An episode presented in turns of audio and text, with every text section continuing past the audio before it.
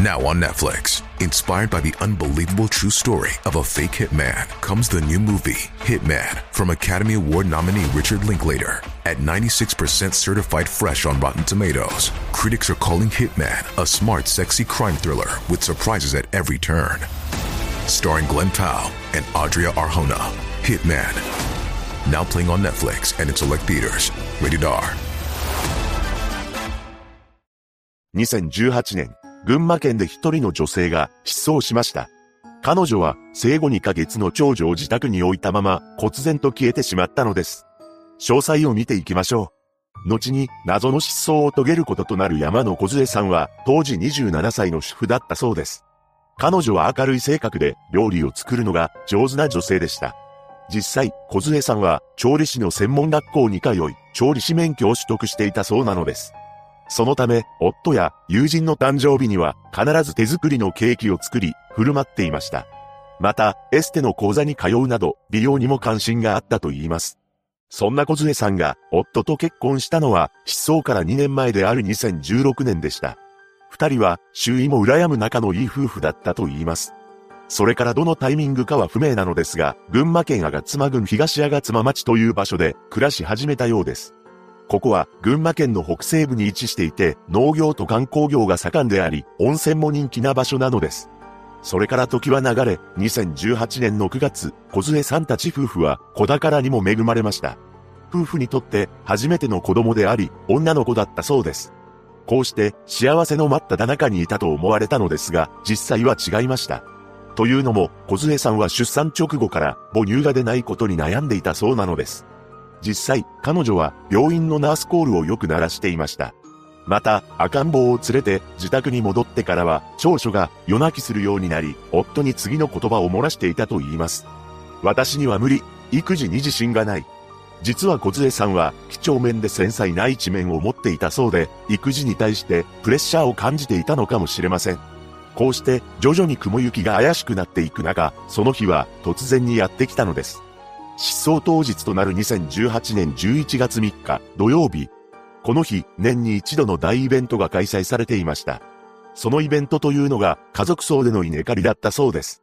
そうして自宅には小杖さんと2ヶ月の長女が残り、それ以外の家族はみんな稲刈りに出かけたそうです。稲刈りは家から徒歩5分ほどの場所で行われていました。それから数十分経った午後1時52分、夫の携帯に小杖さんから着信があったのです。夫が、もしもし、どうした？と話しかけると、小杖さんは次のように聞いてきたそうです。ねえ、庭の水が出っ放しなんだけど、大丈夫？この言葉を聞いた夫は、あ、それ、山から引いてる水だから大丈夫だよ、と答えたと言います。すると小杖さんは、そっか、わかった。じゃあ頑張ってね、と話しました。夫も、うん、頑張るよ、と言って電話を切ったのです。しかし、この何気ない会話が夫婦の最後の会話になってしまいます。そして午後5時頃、家族は自宅に戻りました。ただ、そこには小杖さんの姿はどこにもなく、長女だけが残されていたのです。辺りを見渡すと、小杖さんが最後に取り込んだと見られる洗濯物が畳まれた様子で置かれていました。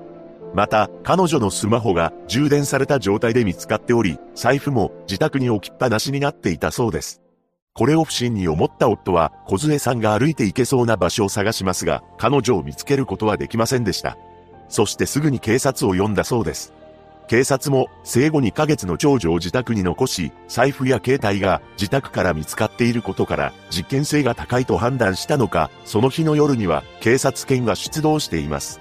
しかし、彼女の行方をつかむことはできず、翌日には様々な可能性を考慮し、捜査員およそ150人体制で捜索が行われました。そして聞き込み調査を行う中で、一つの有力な目撃情報を得ることができています。それは、近所の顔見知りからの情報であり、なんと、家族が稲刈りから戻るわずか15分前である午後4時45分に小杖さんの姿を目撃していたそうなのです。何でも、小杖さんを目撃したのは自宅から数百メートルの道であり、自宅とは反対方向に一人で歩いていく小杖さんらしき人物とすれ違ったというのです。これが本当ならば、小杖さんは一人で自宅から出て行ったということになります。また、彼女の携帯を調べた結果、行方不明になった当日に、専門学校時代の同級生と連絡を取っていたことも判明しました。そのやりとりは LINE で行われており、友人が次のようにメッセージを送信しています。お返しのおうどん、無事に受け取りました。気を使わせてしまってごめんね。ゆっくり休んでね。これに対し、小杖さんが、いいえ、こちらこそ、早くにプレゼントありがとうね。ゆっくり休みます。と返信していました。お返しのおうどんというのは出産祝いのお返しのことなのですが、実際のやりとりの中には絵文字などがたくさん使われています。そしてこの他愛のないやりとりの後、小杖さんは友人にスタンプを送信しました。このスタンプに対し、友人もスタンプを繰り返しています。そして小杖さんがスタンプに既読をつけているのですが、その時刻は午後4時20分だったのです。ここまで分かっている時系列をまとめると、当日の午後1時52分、小杖さんから夫に電話があり、何気ない会話を交わしています。そして専門学校時代の友人と LINE でやり取りをして、最後に既読がついたのが午後4時20分でした。その後、午後4時45分に自宅から数百メートルの場所を一人で歩いているのが目撃されています。そして午後5時頃、家族は自宅に戻っているのです。つまり、家族が戻ってくる40分前までは、いつも通り自宅でスマホを触っていたのは確かということになります。最後に既読をつけてから25分間の間に何かが起き、自らの足で外に出て行ってしまったのか、もしくは何者かの指示によって外に呼び出されたのかもしれません。夫はその後、小杖さんの実家や幼馴染の友達、通っていたエステなど、思いつく限りの場所に確認を取っていますが、わからないという返答ばかりだったそうです。このようにして、小杖さんは、忽然と姿を消してしまいました。ここで、彼女の特徴を今一度確認していきます。山野小杖さん、当時の年齢は27歳で、身長は159センチ、体重は55キロの中肉体型でした。髪型は肩までの長さだったそうで、失踪当時は水色と白のボーダー柄のパーカーを着用しており、黒に赤色のラインが入ったジャージに紺色のスニーカー、左手には結婚指輪をつけていたそうです。また、顎の中央に2つと顔の左側にいくつかほくろがあるのが特徴です。本件はテレビ番組で特集が組まれ、専門家の医師が小杖さんは乖離性遁走という状態だった可能性があると指摘しています。乖離性遁走とは、極度のストレスにさらされているのにもかかわらず、誰にも打ち明けることができないため、脳が防衛反応を起こし、本来の人格や記憶が一時的になくなってしまい、無意識にその場から遠くへ逃げてしまうという状態のことを指します。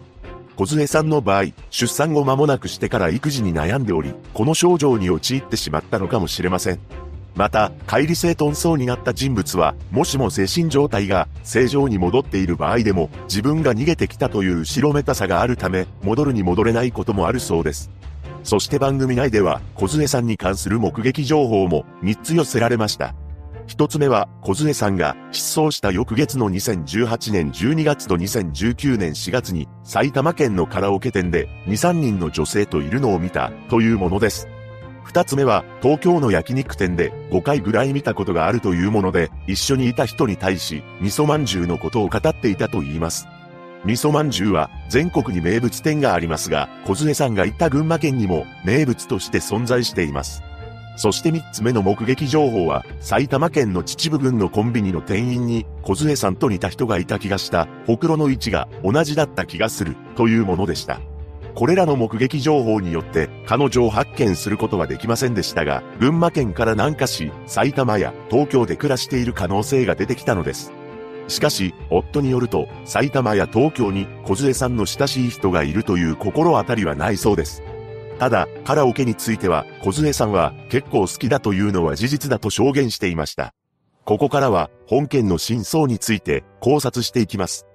小杖さんが自発的に失踪したのか、何か事件に巻き込まれ、発見できずにいるのか、どちらの可能性もあると思いますが、自発的な失踪の可能性が高いと思いました。それは、彼女が計画的に実行したものなのか、乖離性遁走によるものなのか明確に断言はできませんが、小杖さんの置かれている状況を考えると、現状から逃げ出したいと思うことがあったのかもしれません。まず、彼女は出産直後から育児について悩んでいました。夫の証言であったように、几帳面で繊細な性格である小杖さんは産後うつになっていた可能性も考えられます。産後うつは10人に1人の割合でなるそうで、出産によってホルモンのバランスが乱れてしまい、環境の変化によるストレスが原因と考えられているのです。小杖さんがこの状態に陥った要因は育児に対する不安もそうですが、環境の変化もあったのではないかと思います。彼女が住んでいた東吾妻町の家についてなのですが、ここは夫の実家の可能性が高いと思うのです。明確に夫の実家に住んでいたという情報はありませんが、小杖さんが庭の水が出っ放しの状態を心配して夫に電話をかけています。このことから小杖さんは山から水を引いているという事実を知らなかったということになるのです。そのため結婚したのは2016年ですが、夫の実家で同居をするようになってからまだそんなに日が経っていないことが予想できます。出産と住居環境の変化ということで、小杖さんは大きなストレスを抱えていたと考えられるのです。それでは、自宅を出て行った小杖さんは、一体どこに行ってしまったのでしょうか失踪当日、群馬県前橋市の天気は晴れであり、最低気温が8.3度となっていました。小杖さんが住んでいた東吾妻町と前橋市は車でも1時間ほど離れており、東吾妻町は山の中にあるため、市内よりもかなり冷え込んでいたと予想できます。そんな中小杖さんはパーカーとジャージという比較的軽装で出かけているのです。さらに彼女は携帯も財布も自宅に置きっぱなしのため遠くに行こうとは思っていなかったと予測できます。しかし、周辺の駅の防犯カメラに彼女の姿が映っていたという情報はなく、警察犬をその日の夜に導入しているのにもかかわらず、その後の彼女の足取りについては何も情報がありません。警察犬がどのような動きをしたのか分かっていませんが、彼女の匂いを追うことができなかったとすれば、自宅を出てから割と近いところで車に乗ったということもあり得ると思うのです。その場合は、彼女が前々から自発的な意思で失踪を考えており、すべてを計画的に進めていたことになりますが、必ず協力者が必要になるのです。財布や携帯、そして大切な我が子を置いた上で、どこかへ行ってしまったのなら、相当な覚悟があったのだと思います。ただ、乖離性遁走を起こしていた場合、本人の意思とは関係なく、無意識に遠くへ行ってしまうため、かなり厄介な状況なのです。周辺には山が広がり、大きな川もあります。そして、運がよく街に出られたとして、別の場所で暮らし始めた場合でも、テレビで大きく報道されれば、周りの人間が気づくと思うのです。埼玉や東京での目撃情報が彼女本人なのであれば、なおさらのこと周囲の人が気づくでしょう。とはいえ、育児に悩む母親は、それだけ責任感が強く、できない自分を責めてしまうと思うので、そんな彼女が、全てを投げ出して、いきなり失踪するという選択をするものなのか疑問にも感じます。いずれにしても、失踪から4年経っている現在も小杖さんに関する新たな情報は出てきていません。夫はテレビで心境を語っており、一緒にいた妻がいなくなると気持ちの整理がつかないし、もう毎日心の中でもやもやしちゃって安否の確認だけでもできればと、と話しています。そして小杖さんに対して次のようなメッセージを残しました。こっちゃん、元気にしてますか？俺と娘は元気です。すくすく育ってるので、またこっちゃんの顔を見たいんで、自分のタイミングでいいんで、帰ってきてくれたら嬉しいです。一人の女性が失踪した本事件。現在も群馬県警察のページには行方不明者公表資料として小杖さんの情報を公開しています。小杖さんが無事でいることを祈るばかりです。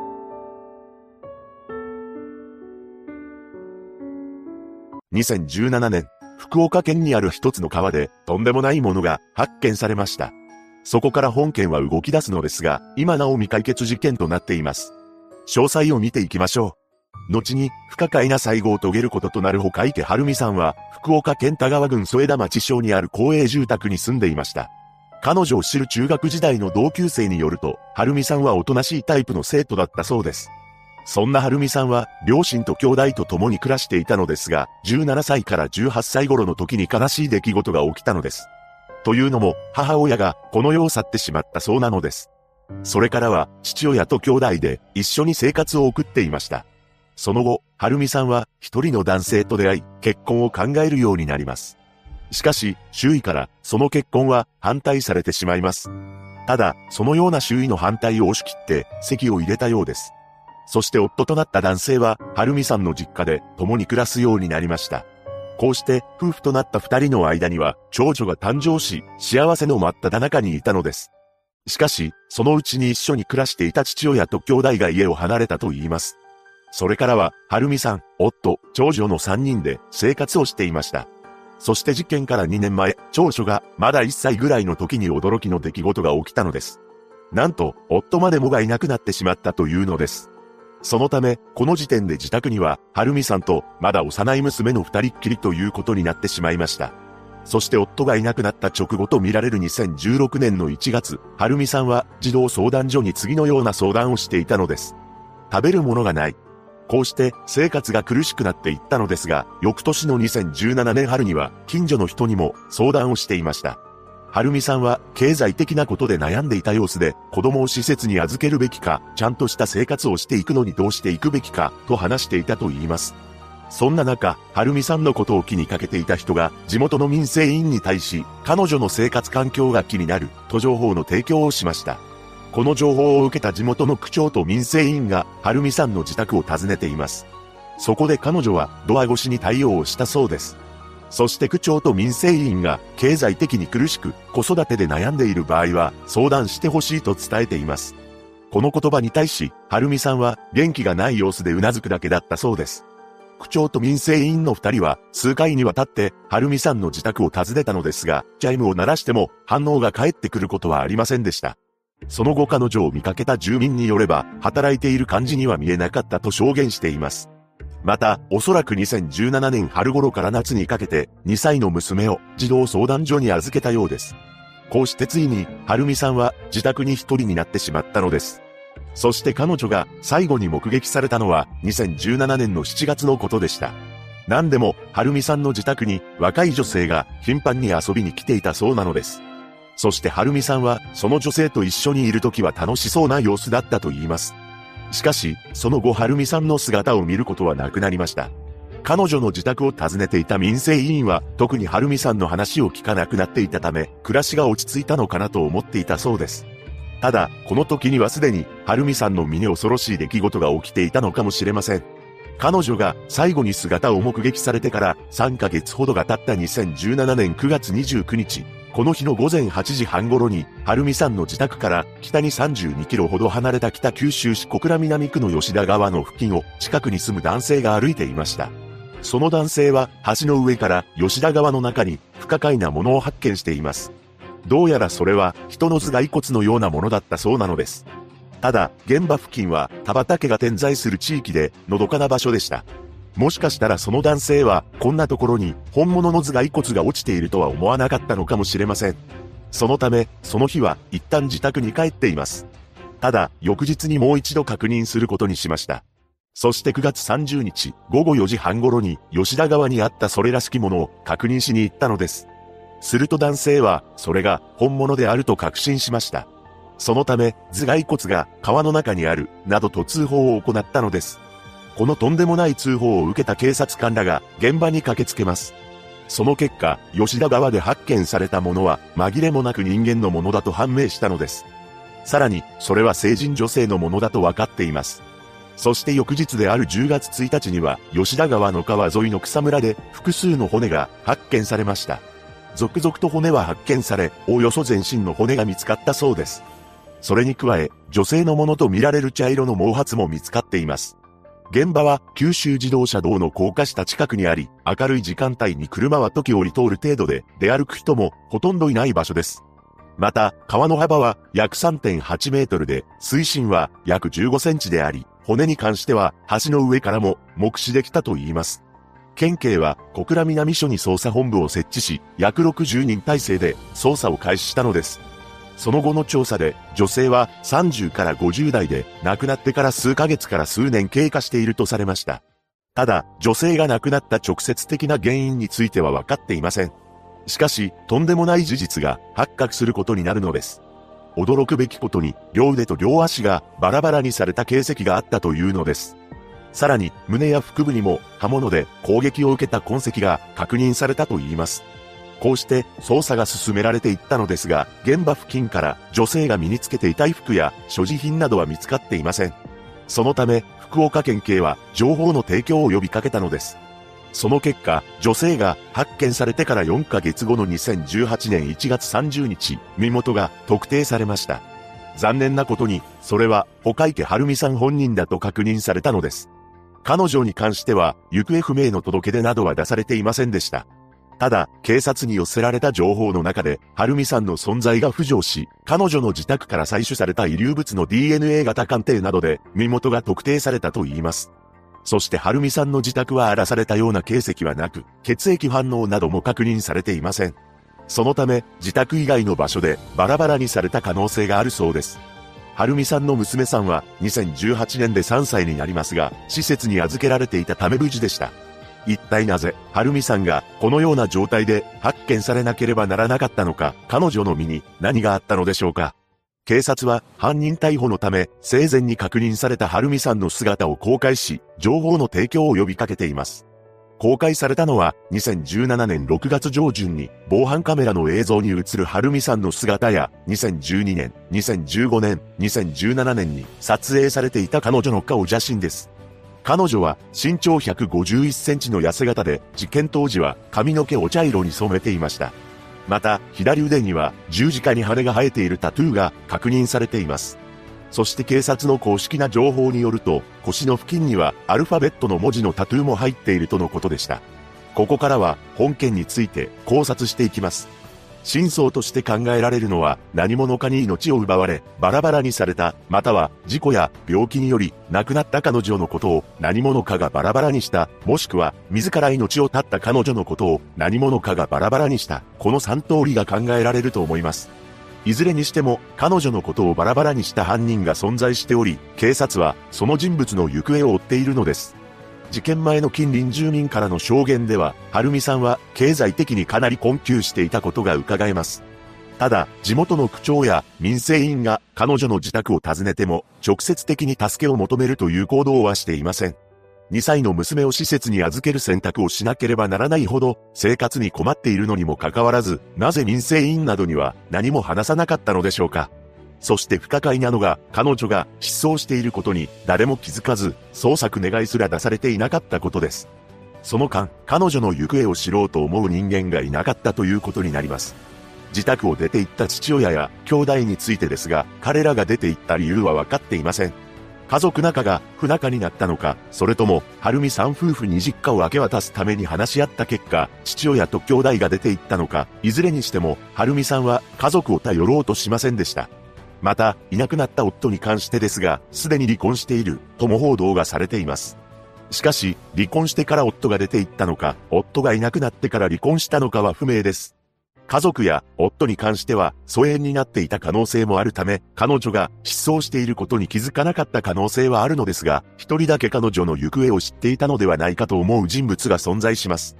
それは、最後に目撃されていた2017年7月頃に、はるみさんのところに頻繁に遊びに来ていた女性です。彼女は一体どういう関係で、はるみさんと接していたのでしょうかはるみさんは楽しそうにしていたという証言があるため、友好的な関係性だったことは間違いないと思われます。それも一度ではなく頻繁に訪れていたということなので、深いつながりがあったと思うのです。そんな関係性であれば、はるみさんがいなくなったと知ったのなら、探し出そうと思うのではないでしょうか。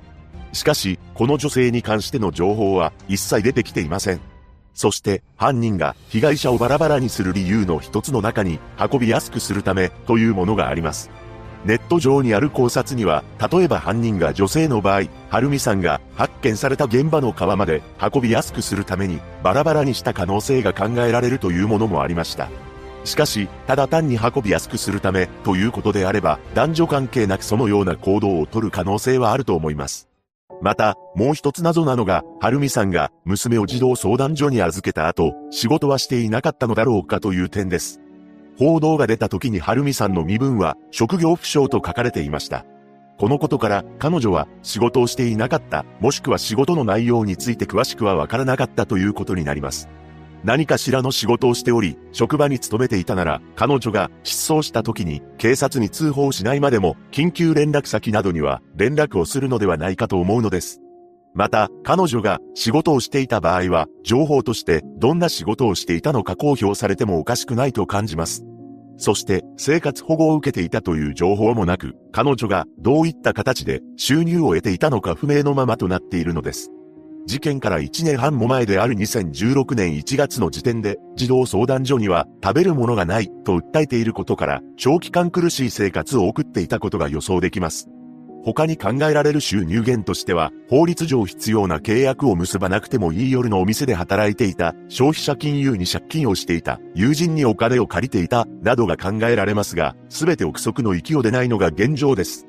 このことから犯人像について考えるのは非常に難しい事件だと感じます。一人の女性が不可解な最後を遂げた本事件。2023年2月現在、小倉南警察署はホームページなどで情報の提供を求めています。被害者のご冥福をお祈りし、一刻も早く事件が解決することを祈るばかりです。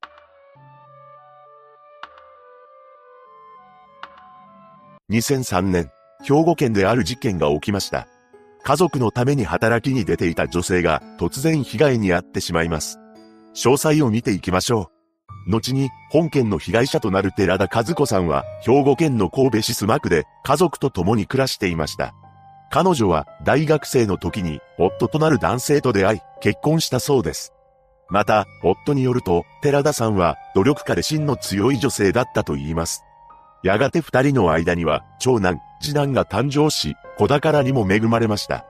こうして4人家族になった寺田さんはみんなで海水浴や六甲山牧場に出かけるなど幸せに暮らしていたのです。その後、息子たちが成長するにつれ、寺田さんは働きに出ようと決意しました。何でも子供の養育費を稼ぐために事件から2年前である2001年から NTT の番号案内をするパートを始めたそうなのです。そして職場に出向くために電車通勤していたと言います。そうして会社員の夫、高校1年生の長男、小学5年生の次男と共に生活を送っていたのですが、彼女の未来は突然に奪われてしまうのです。事件当日となる2003年2月21日、金曜日、この日、当時44歳の寺田さんは、勤務先で仕事を終え、最寄り駅である市営地下鉄、妙法寺駅に降り立ちました。そして家族が待つ自宅へと歩いていたのです。また、寺田さんは持病を抱えていたそうで、いつもゆっくりと歩いていたと言います。時刻は午後10時48分頃であり、事件発生直前には、付近の防犯カメラに寺田さんの姿が捉えられていました。彼女は左手でカバンを持ち、右手で携帯電話を操作しながら歩いていたと見られています。そして電車を降りてから12分後、現場を通りかかった通行人がとんでもない光景を目撃したのです。驚くべきことに、そこには赤く染まった地面に、仰向けの状態で倒れている寺田さんの姿があったというのです。通行人がすぐに警察に通報し、寺田さんは病院に搬送されますが、帰らぬ人になってしまいました。一体彼女に何があったというのでしょうかここからは捜査によって判明した情報を詳しく見ていきます。まず、現場は妙法寺駅の南にあり、神戸市須磨区横6丁目2番地先の路上です。この路上は片側が公園で、もう片側には団地の壁があり、高さ約3メートルのコンクリートの壁となっています。また、階段に挟まれているため、車は侵入できません。そして夜になると、駅から帰宅する住民らが、ここを通るのですが、電車が駅に着く合間は、人が途切れてしまいます。そのため、タイミングを見計らうと、人通りが少なく、見通しも悪い場所なのです。そこで寺田さんは何者かに刃物で攻撃を受けてしまいました。彼女は左太ももに一箇所だけ攻撃を受けており、他に外傷はなかったそうです。唯一残されていた太ももの傷は幅が2センチ、深さは8センチだったため、刃の厚みが薄いバタフライナイフが凶器として使われた可能性が高いと言います。また、太ももの傷は地上から約60センチの高さにあり、寺田さんの着ていたコートやジーンズを貫いていました。そして寺田さんが所持していたカバンが奪われており、現場には二つに折られた携帯電話と彼女のメガネだけが残されていたのです。二つに折れた携帯電話は通報を恐れた犯人が壊したのだろうと推測されています。また、彼女のカバンには財布が入っていたため、強盗目的の犯行として捜査が進められました。さらに、寺田さんに目立った防御層がなく、当時の状況として、強盗犯にカバンを奪われそうになり、抵抗した際に、いきなり刃物で攻撃を受けたとされています。そして、現場から駅の方向に少し戻ると、駐輪場があるのですが、そこには、寺田さんのカバンの中にあったとされる、数枚のレシートが散乱していたそうです。また、事件から5日後、現場から約300メートル離れた山林に、一つの手がかりが残されていました。そこは11面山と呼ばれる雑木林だったのですが、なんと寺田さんのカバンや財布が捨てられていたそうなのです。財布の中にあったカード類は残されていたものの、現金だけがなくなっていました。現金は推定7万円が入っていたとされています。そして、寺田さんのカバンが捨てられていた雑木林なのですが、ここは当時、地元の少年らがある名前で呼んでいた場所だったのです。その名前というのが秘密基地でした。そのように呼びながら少年らはこの雑木林に出入りしていたそうです。とはいえ、カバンが捨てられていた場所から犯人に結びつくような遺留品を発見することはできませんでした。捜査員によると、秘密基地は犯人が盗んだ物品を確認する洗い場として使われた可能性があると言います。しかし、捜査関係者は、この秘密基地について、一度でも来た経験のある人間でないと、こんな場所は選ばないと指摘しているのです。そのため、犯人は土地勘のある人物で、まだ若く、11面山に出入りしていたか、子供の頃に来たことのある人物が、事件に関わっていた可能性があると見ています。これまでに、延べ約5万4千人の捜査員を投入しており、計180件以上の情報が寄せられました。その中で3つほど、事件に関係があるのではないかとされている情報があります。まず一つ目は、寺田さんの一本前の電車を降りた通行人が、現場付近で不審な行動をする若い男二人組を目撃しているというものでした。何でも、その通行人は、実験発生時刻の10分ほど前に、現場を通っていたのですが、公園内の植え込みの陰に、若い男二人がいたのを見たそうなのです。通行人によると、どちらも15から25歳くらいの若い男で、一人は背が高く、目つきが鋭かったそうで、もう一人は背が低い男だったと言います。このため、犯人は二人組で、実行役と見張り役がいたのではないかとの見方が浮上しました。そして二つ目の情報は、近くの女子高生が午後10時40分過ぎに、現場の東側にあった公園のベンチに、40代ぐらいの女性が座っているのを目撃したそうです。ベンチに座っていた女性は、メガネをかけて、茶色っぽいコートを着ていたと言います。すでに辺りは暗くなっており、人通りも少ないため、女子高生は、なぜこんな時間に、女の人が一人でいるのだろうと、不審に思ったそうです。また、女子高生がベンチに座っていた女性を目撃した少し前に、別の自営業の男性も同様の人物とみられる女性を目撃しています。自営業の男性は妙法寺駅から自宅に向かって歩いていました。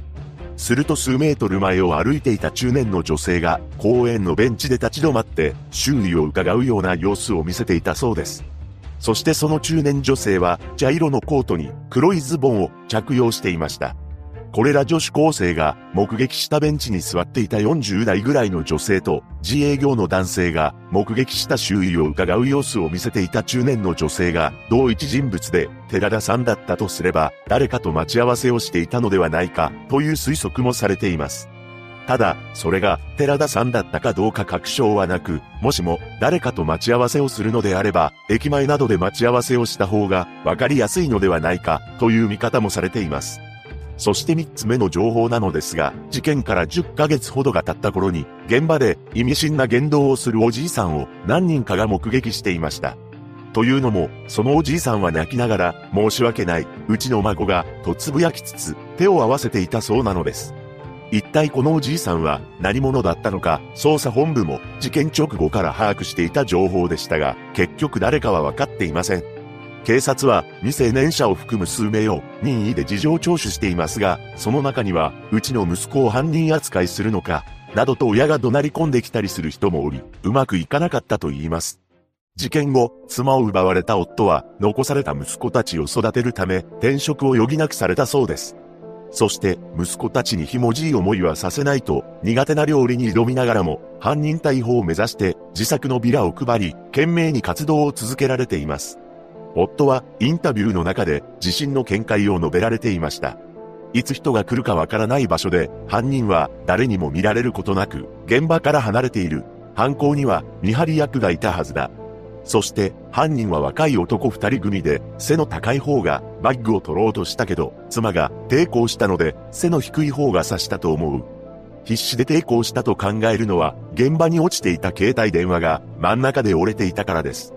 また、駐輪場あたりに止めていた自転車か、バイクに乗ろうとした時に、バッグを落として、レシートが散乱したのだろう。近くに住んでいたのも間違いないと思う。それから今も思うのは警察が目撃者の人に犯人の似顔絵作成の協力を頼んだのが事件から1ヶ月も経ってからだったことと警察犬をレシートが散乱していた場所に投入しなかったことには悔いがある。ここからは本件について考察していきます。犯人の目的が強盗目的だということは間違いないと感じました。なぜなら傷が一箇所であり太ももに攻撃しているからです。最初からターゲットを手にかけて、カバンを持ち去ろうと考えていたのなら、確実に急所を狙うか、何度も攻撃を加えると思います。そのため、寺田さんが命を落としてしまったのは、犯人にとっても想定外のことだったと思うのです。また、駐輪場にレシートが散乱するも、そのまま放置していることから、相当焦って逃げたのかもしれません。そして、寺田さんのカバンが、当時少年らの間で、秘密基地と呼ばれていた雑木林に捨てられていることから、比較的若い年齢の人物が犯人だと思われます。もしくは、少年の犯行に見せかけようとして、あえてこの場所にカバンを捨てたという可能性も考えられます。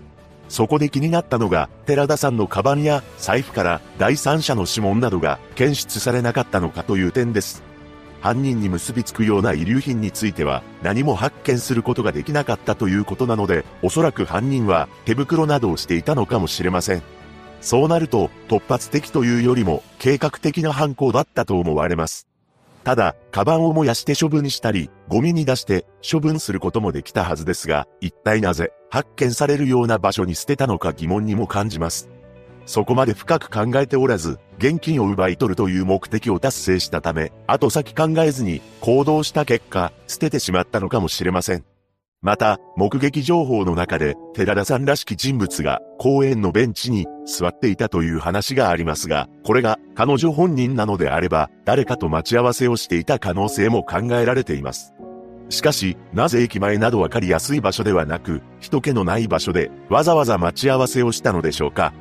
その真相として考えられるのは、誰かに見られると困るからというものや、公園のベンチが地元の人間にとってはわかりやすい場所だったからということが挙げられます。ただ、前々から待ち合わせをするような知人であれば、携帯電話にやり取りした履歴が残っているはずです。現場には、寺田さんの携帯電話が2つの状態で折られていましたが、ここからデータの復元などはできなかったのでしょうか。犯人が携帯を2つに折った理由は通報を遅らせる目的があったとの見方が強いですが、それ以外にも自分につながる情報が寺田さんの携帯に残っていたからとも考察できます。しかし、本当に携帯に残っていたやり取りを消したかったのであれば、その場で壊すというよりも持ち去った方が確実だと思うのです。また、寺田さんは持病を抱えており、いつもゆっくり歩いていたということなので、もしかしたら誰かと待ち合わせしていたのではなく、休憩しようとベンチに座っていただけなのかもしれません。個人的には、やはり犯人は、携帯でやり取りをしていたかを見知りや、知人というよりも、ひったくりを目的とした若い男二人組が怪しいと思います。夫は毎年、支援者らと共に情報の提供を求めるチラシを街頭で配っていますが、事件がすっかり風化したと感じ、心が折れそうになることもあるそうです。ただ、それでも決して諦めることはなく、次のように語りました。当時のことを知っている、今だから言えることがある、どんな情報でもいいので寄せてほしい。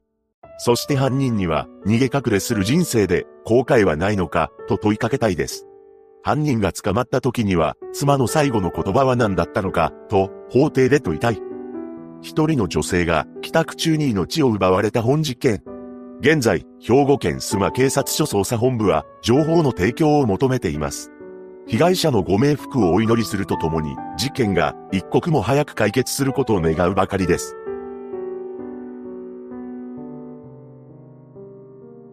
2002年、岡山県に住む主婦が突然失踪しました。その後、自宅に本人から電話がかかってくるとともに、関係者とみられる二人の人間が不可解な最後を遂げています。詳細を見ていきましょう。後に謎の失踪を遂げることとなる高橋妙子さんは、岡山県津山市弥生町に住んでいました。妙子さんは、医師をしている夫との間に、三人の子供を設けて、立派に育て上げたそうです。そんな彼女は花が好きだったそうで、自宅の庭でよくガーデニングをしていました。また、地域の合唱団に参加しており、機嫌がいいと、自宅でよく花歌を歌うお茶目な一面もあったと言います。そして、医師の妻とは思えないほど控えめな方で、笑顔が素敵な女性でした。夫婦の仲もよく、登山に出向いたりしていたようで、老後は旅行に出かける計画も立てていたそうです。しかし、そんな妙子さんが突然謎の失踪を遂げてしまいます。失踪当日となる2002年6月3日、この日の朝、夫の勤務先の病院に一人の中年男性が現れました。その男は、高橋先生のお宅はどちらでしょうかなどと尋ねてきたそうです。今では個人情報の観点から住所を教えたりはしないと思いますが、この時に対応した受付の職員は男に住所を伝えてしまいました。ただ、職員は後から不審に感じたそうで、高橋さん宅に電話を入れています。その時は、お客さんは来ていません、という返答だったそうです。しかし、その電話をかけた後とみられる午前11時頃に、妙子さんの自宅に男女の二人組が訪れていました。このことは、妙子さんが母親に電話をしたことから発覚しています。お父さんにお世話になったという男の人と女の人が家に来ている。会いたいと言っているので、家の場所を教えた。このような内容を母親に伝えていたそうです。ただ、妙子さんの母親は、そんな二人について心当たりはなく、どんな人物なのか尋ねたのです。すると妙子さんは、中年の男性と若い女性、と答えました。しかし、妙子さんの家に訪れたとみられる男女の二人組が、その後妙子さんの両親のもとにやってくることはなかったのです。そして午後5時過ぎに、夫が仕事から帰宅しました。この時玄関は開いていたそうで、中に入った夫は違和感を覚えます。というのも、風呂のシャワーが出しっぱなしになっており、テレビもつけっぱなしだったそうなのです。さらに、部屋の中には飲みかけのコーヒーと、妙子さんが用意したと見られる昼食にも手をつけないで、そのまま放置されていたと言います。夫は何かがおかしいと感じたのですが、その矢先、妙子さんから不可解な電話がかかってきたのです。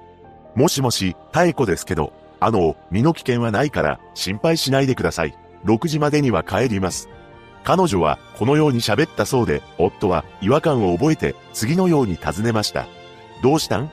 すると妙子さんは、こう返答してきたのです。車でぐるぐる連れ回されて、どこまで行っているかよくわからないけど、多分岡山くらいだと思います。これに対し、夫は、連れ回されとん、誰に、と話しかけました。すると妙子さんは、警察に言わないでくださいお願いします。と話し、電話は切れてしまったのです。部屋の状況からも、妙子さんの電話からも、明らかに事件性を感じた夫は、次のように感じたそうです。きっと犯人は近くにいて、妙子は覚悟して、電話のチャンスをもらったんじゃないだろうか。こうして、心配を募らせて、すぐに通報しようとも考えましたが、妙子さんから警察には言わないでくださいと言われていたため、少しだけ連絡を待ってみることにしたようです。しかし、一向に妙子さんから電話がかかってくることはありませんでした。そして自宅には、妙子さんの財布が残されていたのですが、なぜか夫名義のキャッシュカードだけがなくなっていることも判明します。この状況に、夫はいても立ってもいられなくなり、午後7時頃に警察に届け出を行いました。こうして捜査が始まったのですが、とんでもない事実が明らかになります。驚くべきことに、妙子さんが失踪した当日、夫の口座から現金700万円が引き出されていたというのです。何度かに分けて引き出されていたのですが、引き出していたのは、いずれも同一人物だということが、防犯カメラの映像から判明しています。その人物というのが、白いチューリップハットをかぶった若い女だったのです。ちなみにこの女は、妙子さんではなく、夫も見たことがない人物でした。そして翌日の6月4日にも、チューリップハットの女がお金を引き出そうとしていたのですが、すでに盗難届を出していたため、引き出すことに失敗しています。また、この時 ATM にキャッシュカードが回収されました。そのキャッシュカードには女の指紋が付着しており、特定することができています。女は吉田義恵という名前で鳥取県の地図町芦津在住だったことが分かりました。警察はこの女が妙子さん失踪に関係しているとみて、6月22日には全国指名手配しています。吉田は事件から4年ほど前に岡山県に住む男性と結婚していました。その男性の実家は裕福な農家だったそうなのですが、吉田はあるものにはまってしまいます。それはギャンブルであり、パチンコや競艇にのめり込んでいきました。そのハマりようは相当なもので、ギャンブルに使うためのお金を借金までしてかき集めるようになるのです。その金額はとんでもないことに2000万円以上にも上っていました。このことが原因で夫と離婚することになったのです。そうして借金を抱えて実家に舞い戻った吉田ですが、家族が借金を肩代わりし、500万円ほど返済してくれました。しかし、その後吉田は行方をくらましてしまったのです。そのため、吉田の家族が捜索願いを出していました。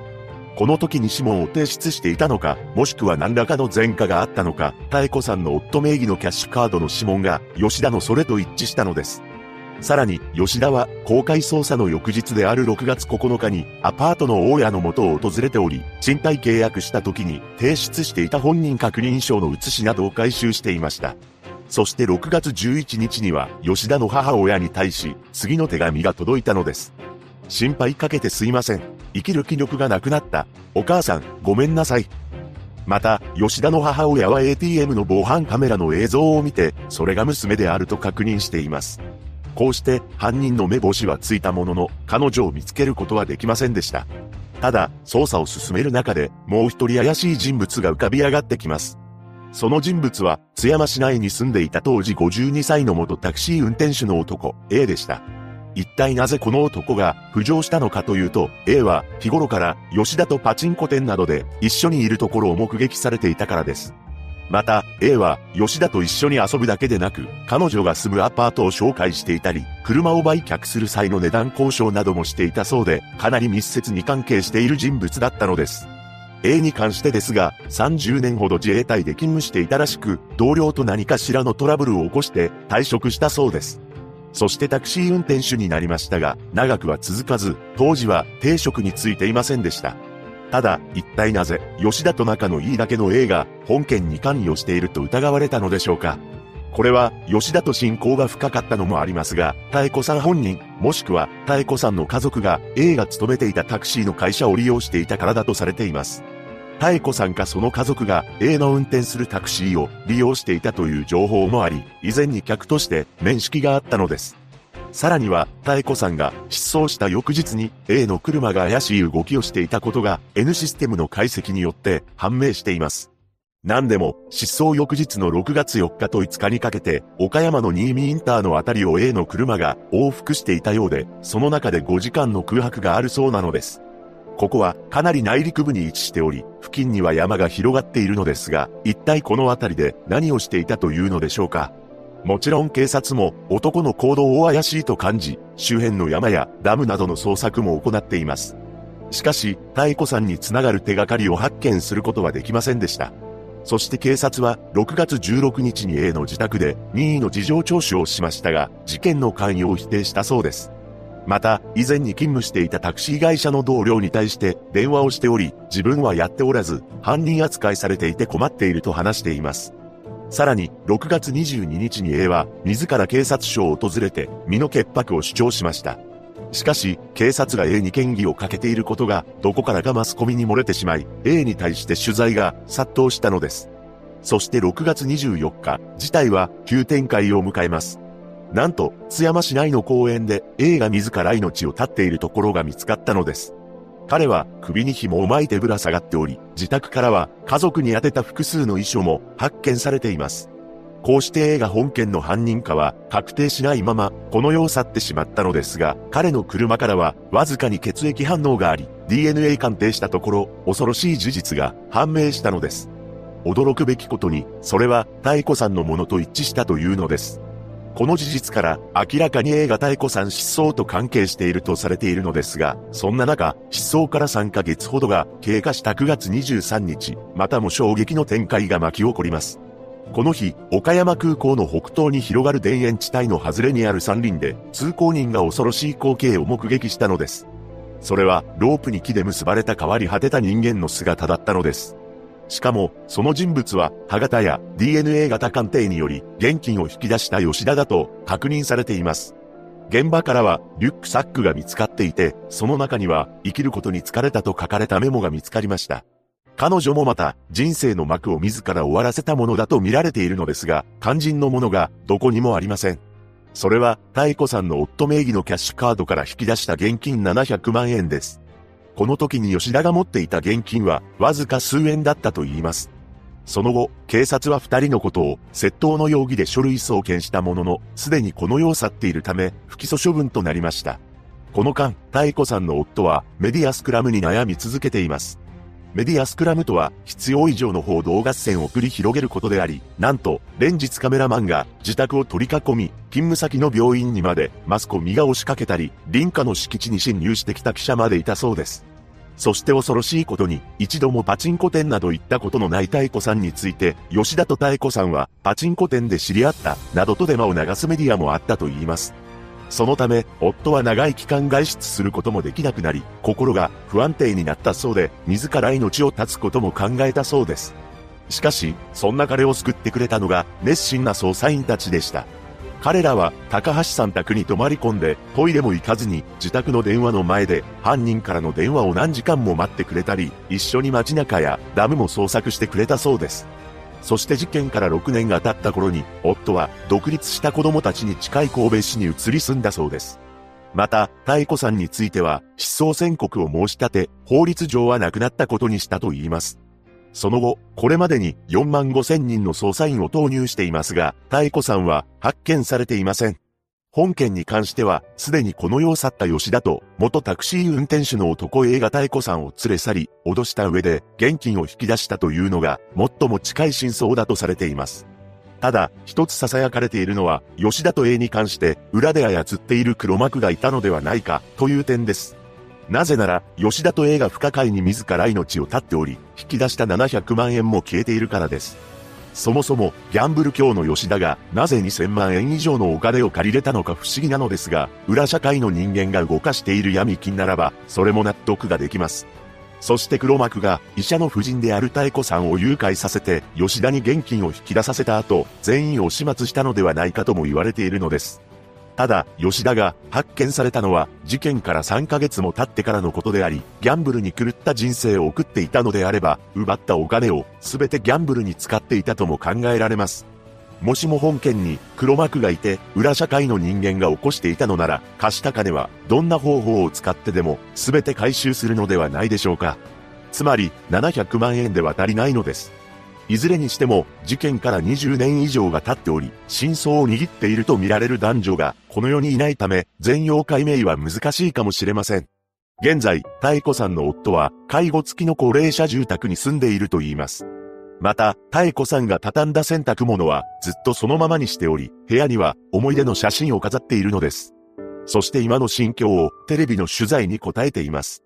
うちの女房は苦しんだことは、事実だと思う。怖かったと思う。まだ生きたいと思ったろうし、僕の手で太古の人生を見届けて、最後に締めてやって、僕も締める。それが、今の僕の願い。太鼓を自ら弔って、夫婦の最後を迎えたい。一人の主婦が失踪した本事件。岡山県警は、現在もホームページなどで、情報の提供を求めています。事件が一刻も早く解決することを願うばかりです。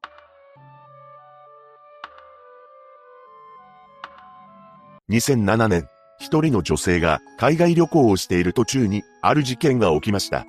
とてものどかな観光地で起こったのですが、現在も未解決事件となっています。詳細を見ていきましょう。後に本件の被害者となる川下智子さんは大阪府に住んでいました。彼女は短大を卒業後、大阪市内のケーキ店などでアルバイトをしていたそうです。そして、ともこさんは一つの劇団に所属しており、旗揚げ公演に向けて芝居の稽古を頑張っていたと言います。演劇への愛情が深いともこさんは人懐っこい性格で一見おっとりとしていましたが、頼りになる方だったそうです。また、劇団員からの信頼も厚く、芝居で悩んでいた時には、よく相談に乗ったりもしていたと言います。そんな中、事件前である2007年10月、旗揚げ公演を無事に終えることができました。その際、ともこさんはブログに次のように書き込んでいます。とりあえず、このぽっかり感を埋めにタイに行こうと思います。このように書き込んだ彼女は3週間ほどの休暇を取って一人で東南アジアを観光することにしたのです。主な目的地はタイであり、出国する時には次のように思っていました。タイってどうなんだろう？いいとこなのかな？このように不安を感じつつ、11月3日頃にタイに入国したのです。タイに着いたともこさんは、その後もブログに旅の記録を書き込んでおり、楽しい旅の様子を残していました。実際、入国した直後には、象に乗る象なんちって、と書いており、とてもワクワクしていたことが伺い知れます。その後、タイの首都であるバンコクからカンチャナブリーという場所を訪れました。ここは戦場にかける橋という映画の舞台にもなっています。この観光地についてともこさんは、のどかですごくいいところです、とブログに綴っていました。その翌日には、タイ北部にあるチェンマイを訪れ、街を見て歩いています。こうしてタイを満喫していた彼女は、次のようにブログを更新したのです。めっちゃええとこ。人はいい人ばっかりやし、ご飯は美味しいし、楽しいこといっぱいあるし、今日は竹を簡単につなげただけのイカダに乗って川を下って帰ってきました。ものすごく楽しい。さらに、タイに着いてから10日ほどが経った11月15日には、次のように書き込みをしています。バンコクからチェンマイに向かう途中だというタイ人の女性がヒッチハイクをしていたわけでもないのに、わざわざ私のところにバックしてくれて乗らないかいって言ってくれたんです。まさに神様降臨。車中では飴を一つ積み、6個入りくらいをくれて、さらに良さげなゲストハウスの近くまで連れて行ってくれました。なんやろ、タイ人めっちゃいい人ばっかり、たくさんの人に助けられながら旅してるな。この書き込みからもわかる通り、ともこさんは現地の人に助けられながら旅を楽しんでいたのです。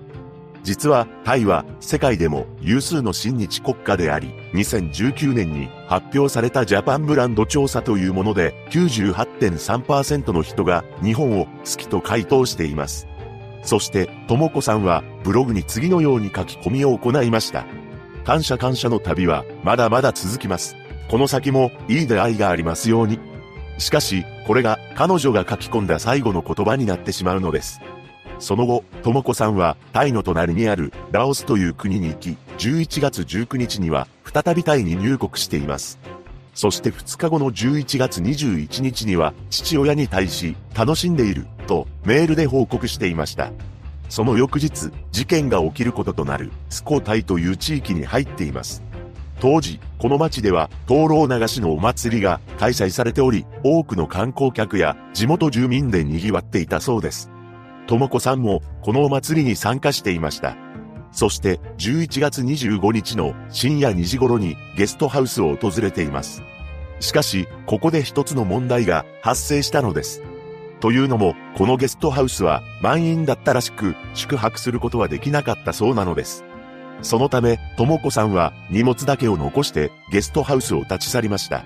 こうして夜の街で過ごすことになった彼女はカフェなどで時間を潰しています。タイは比較的治安のいい国として知られていますが、夕方以降に観光客が一人で歩くのは大変危険です。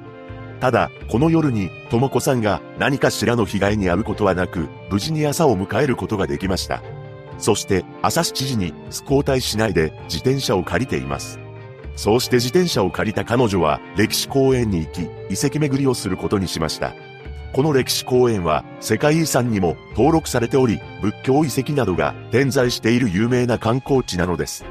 しかし、ここで当時27歳の智子さんは最悪の悲劇に見舞われることになりました。この日の午後3時20分頃、寺院につながる参道を歩いていた人が恐ろしい光景を目撃したのです。なんと、参道脇の草むらで血を流して倒れている智子さんを発見したそうなのです。彼女が発見された場所は、スコータイで遺跡を巡る場合、最終地点になる場所であり、静かなところだと言います。とはいえ、当日は観光客もおり、子供なども歩いている場所なのです。すぐに当局は捜査に乗り出し、とも子さんのお腹や首には刃物で攻撃を受けた痕跡が確認されました。現場の近くには、とも子さんが乗っていた自転車も発見されており、彼女が首から下げていた貴重品袋には、現金2877バーツも残されていたそうです。これは、日本円に換算すると、当時のレートで約1万400円です。しかし、とも子さんが持っていたショルダーバッグがなくなっており、その中にはパスポートやデジタルカメラが入っていました。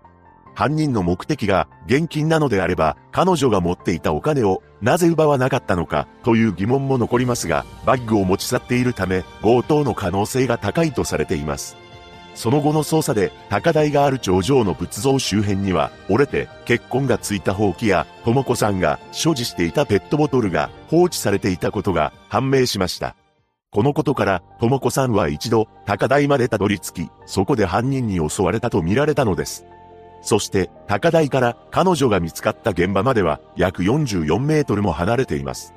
つまり、とも子さんが犯人に襲われた時に、その辺にあった放棄で応戦したものの、その放棄が折れてしまったため、全速力で40メートルほど逃げたのではないかと推測されました。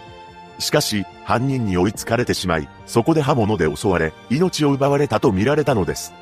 そして、とも子さんの衣服や、ほうきなどからは、犯人のものと思われる、血痕の DNA が見つかりました。タイ警察は、現場に住むタイ人の男性たちを尋問して、とも子さんの衣類から見つかった DNA と照合しましたが、どの人間とも一致しなかったと言います。また、目撃証言は、ほぼ皆無だったものの、彼女が襲われた11月25日の未明に、とも子さんと見られる女性が、男性と一緒に飲食をしていたという目撃情報が寄せられました。このことから、とも子さんが現地の人間と知り合い、一緒に食事をしていた可能性があるのですが、その人物が誰なのか、カメラの映像などもないため、この目撃情報の信憑性は不明となっています。結局捜査に進展は見られないまま、6年後の2013年を迎えました。この年、捜査権限が、スコー体験系から法務省の特別捜査局 DSI へ移行されたのです。DSI は重要事件を扱う中央政府の捜査機関が管轄しています。そして特別捜査局は379人の対人男性から DNA サンプルを採取していますが、すべて一致しなかったそうです。しかし、ここからさらに6年後の2019年11月、新たな展開がありました。というのも、一人の対人の男が捜査線上に浮上したというのです。その男は当時32歳で現場から約1キロ離れた養豚場で働いていました。そしてなんと周囲に次のように話していたのです。過去に日本人を手にかけたことがある。このようにほのめかしていました。しかし、この男を逮捕することは永遠にできません。なぜなら、10年ほど前である2010年に、すでにこの世を去っていたからです。何でも、この男はアルコールなどに依存していたそうで、精神が不安定になってしまい、別の事件に巻き込まれて亡くなっていたそうなのです。とはいえ、特別捜査局は、この男の DNA を鑑定するため、男の親族に協力を依頼し、DNA 型の照合を行うことにしました。その結果、とも子さんの衣服に付着した血液から検出された DNA 型の一部が男の親族のものと一致したというのです。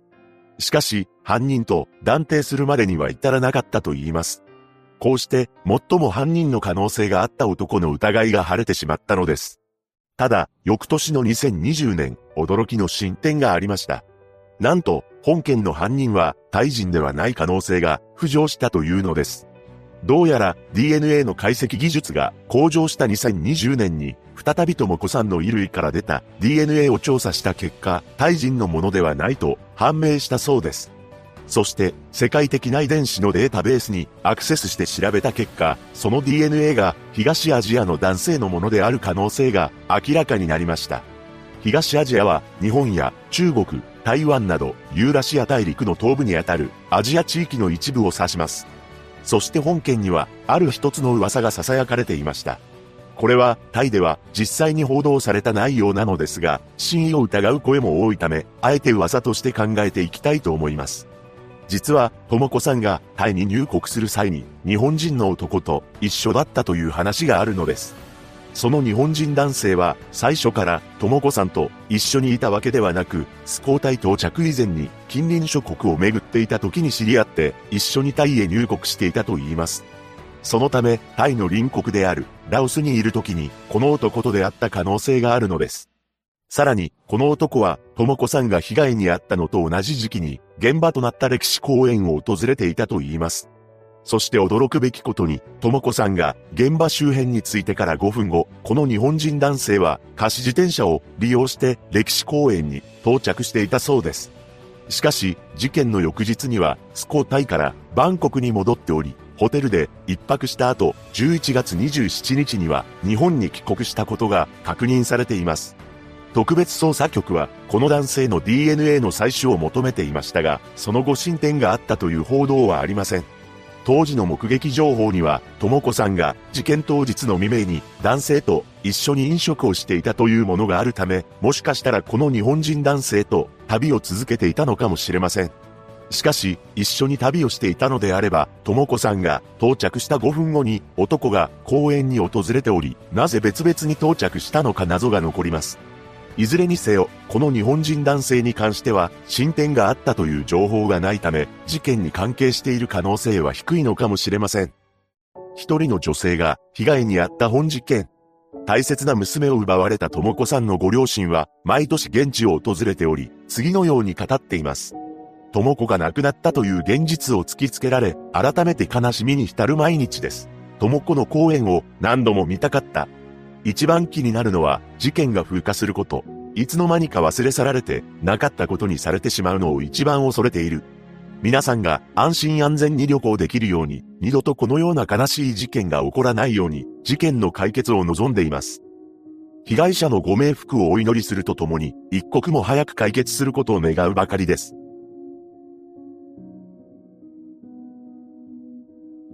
1996年、JR 池袋駅の構内である事件が起きました。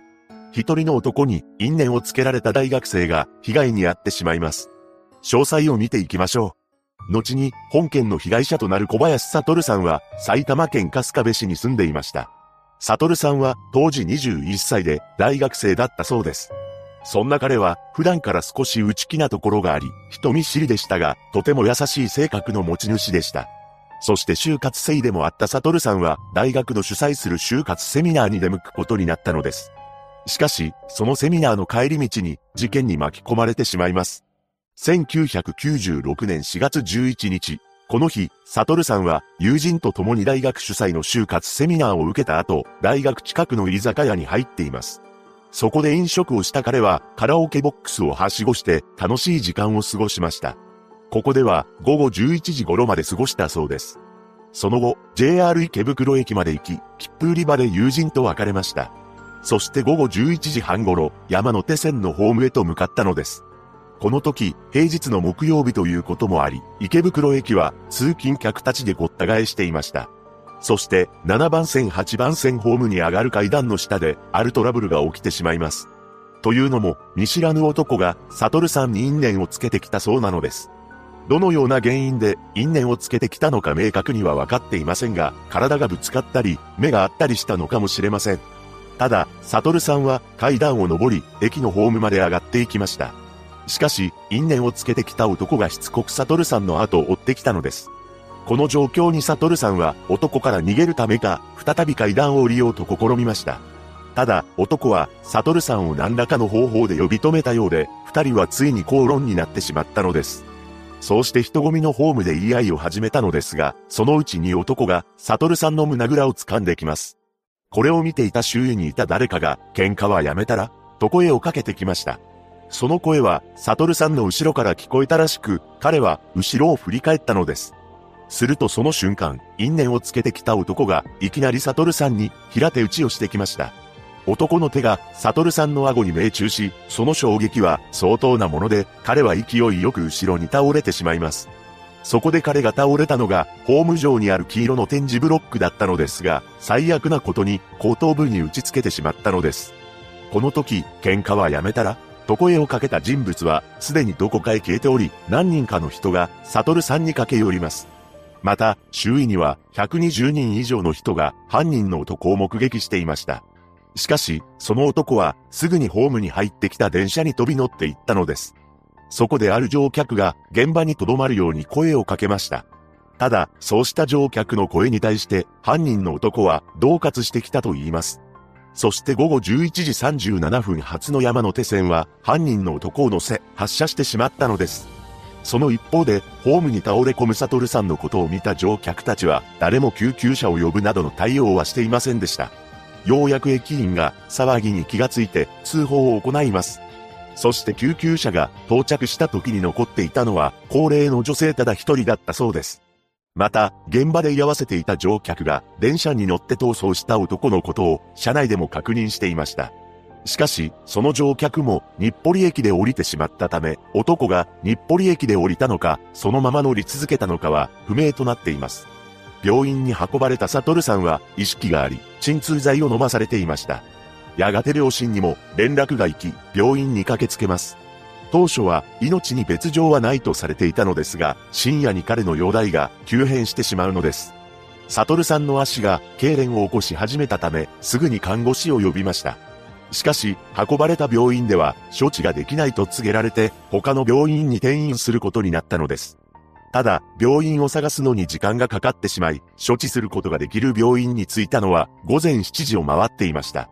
こうして処置が遅れたこともあり、なんと事件から5日後の4月16日の早朝に彼は帰らぬ人になってしまったのです。この時父親はもっと早くに処置をしていれば息子は助かったかもしれない。後頭部を打ったのだから脳の専門医がいる病院に運べば手術ができたかもしれないと思ったそうです。それとともに、サトルさんから、親父、なんとかしてくれよ、と言われた気がしたと言います。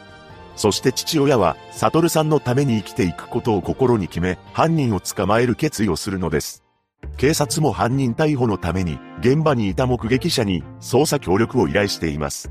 ただ、捜査協力に名乗り出たのは10人ほどであり、120人以上の人間が現場にいたのにもかかわらず、多くの人が協力することはありませんでした。とはいえ、目撃情報をつなぎ合わせて犯人の特徴が明らかになったのです。男は24歳から38歳ぐらいで、身長は170センチから180センチ程度と分かりました。また、体格が良く、小太りで20顎だったそうです。そして男の顔には特徴があり、右側の目尻に3つの古傷のようなものがあったと言います。服装は黒っぽいグレーのスーツのサラリーマン風だったようで、お酒に酔ってる感じも見受けられました。そうして捜査が進められていく中、父親の中ではどうしても納得いかない点があったのです。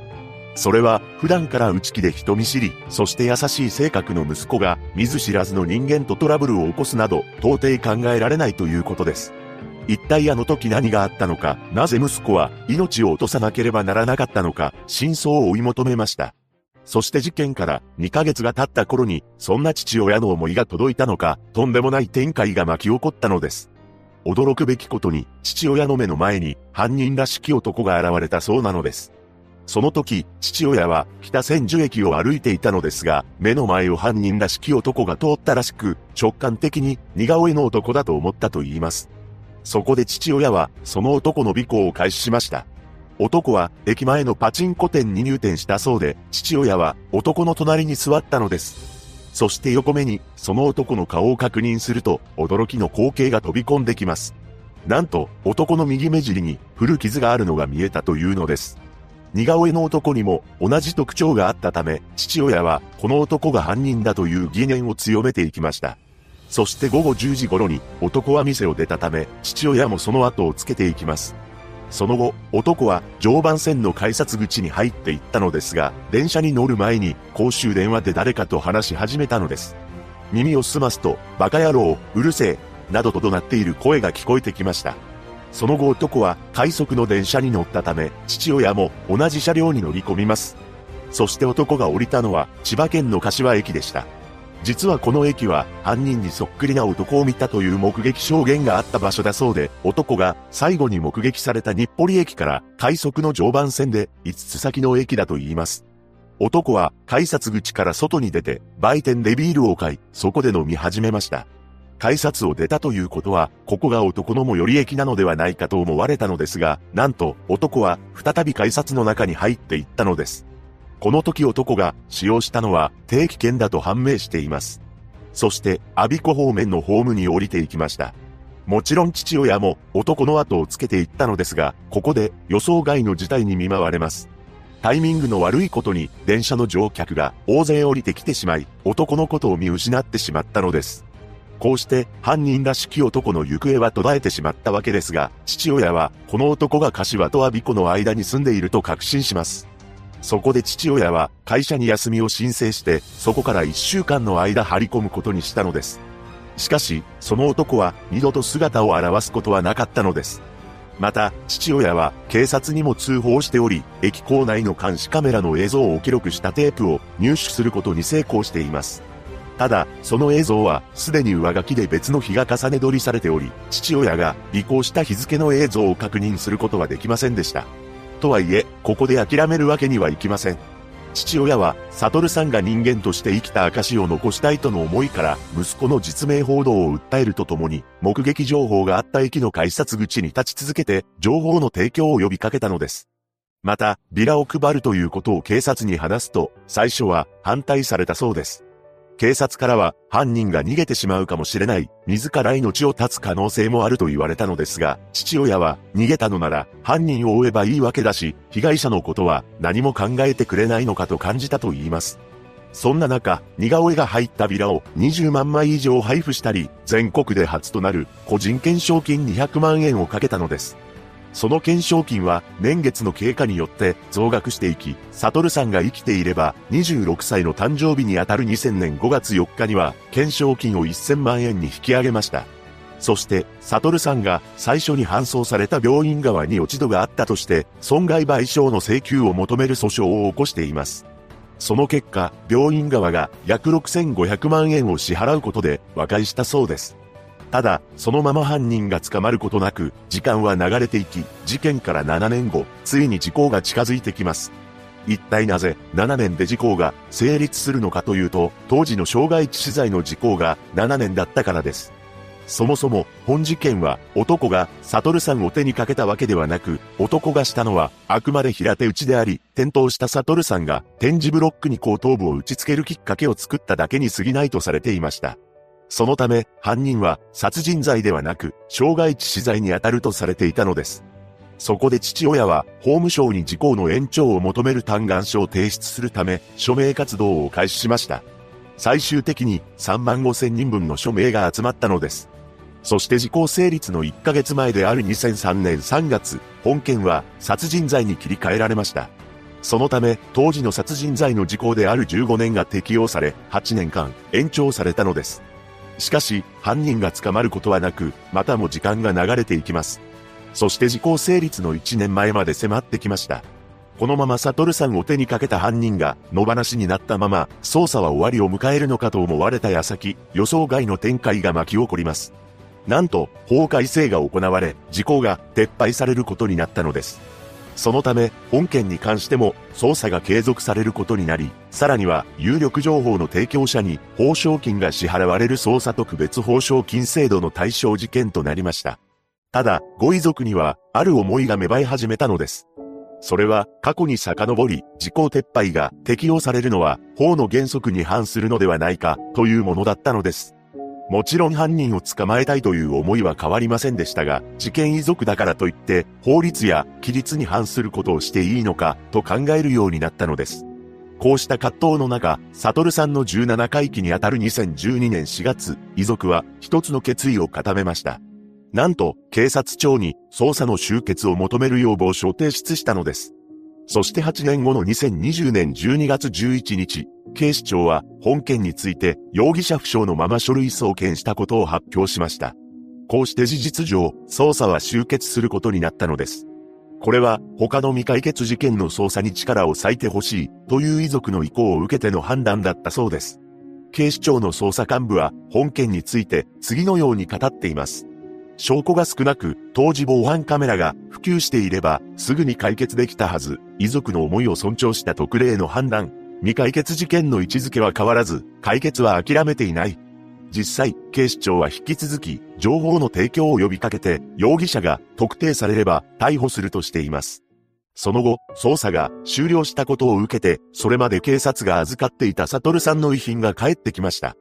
それは、サトルさんが当時着用していた3点の衣服と靴、就職ガイダンスの教材、そして事件当日に改札を通った切符の6点だったと言います。そして父親はメディアの取材に次のように答えました。犯人は平手で息子を失神させたわけですから、相撲か何か武道をやっていたのかもしれません。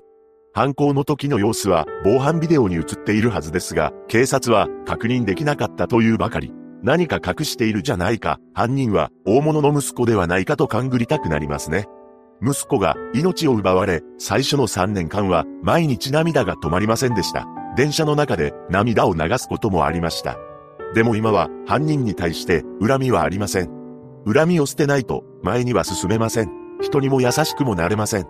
心身ともに元気でないと息子の供養ができないということにも気づきました。少しでも犯罪のない世の中にすることが、サトルが生きた証になる。一人の青年の未来が奪われた本事件。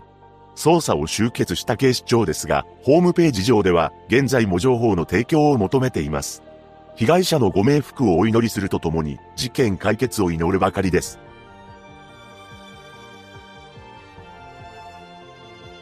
2001年、千葉県である事件が起きました。一組の夫婦が失踪したのですが、事件前後に不気味な出来事が立て続けに起こっています。詳細を見ていきましょう。後に不可解な失踪を遂げることとなる当時59歳の木根淵清さんと当時54歳の妻の育子さんは千葉市若葉区に住んでいました。木根淵さん夫婦はテニスやガーデニングが共通の趣味で仲がいい夫婦として知られていたそうです。また、夫の清さんは物流会社に勤めており、もうすぐ定年を迎える予定だったと言います。ただ、定年後も勤務先に再雇用されることが決まっていました。そして妻の育子さんはスーパーマーケットでパート勤務をしていたそうです。そんな二人はとても楽しみにしていたことがありました。それは、ウィマゴの誕生であり、育子さんは海外に住んでいる娘さんを訪ねる予定も立てていたと言います。また、夫婦ともに几帳面な性格であると、会社の同僚たちは証言していました。しかし、二人同時に不気味な失踪を遂げてしまうのです。失踪が発覚したのは2001年5月22日のことでした。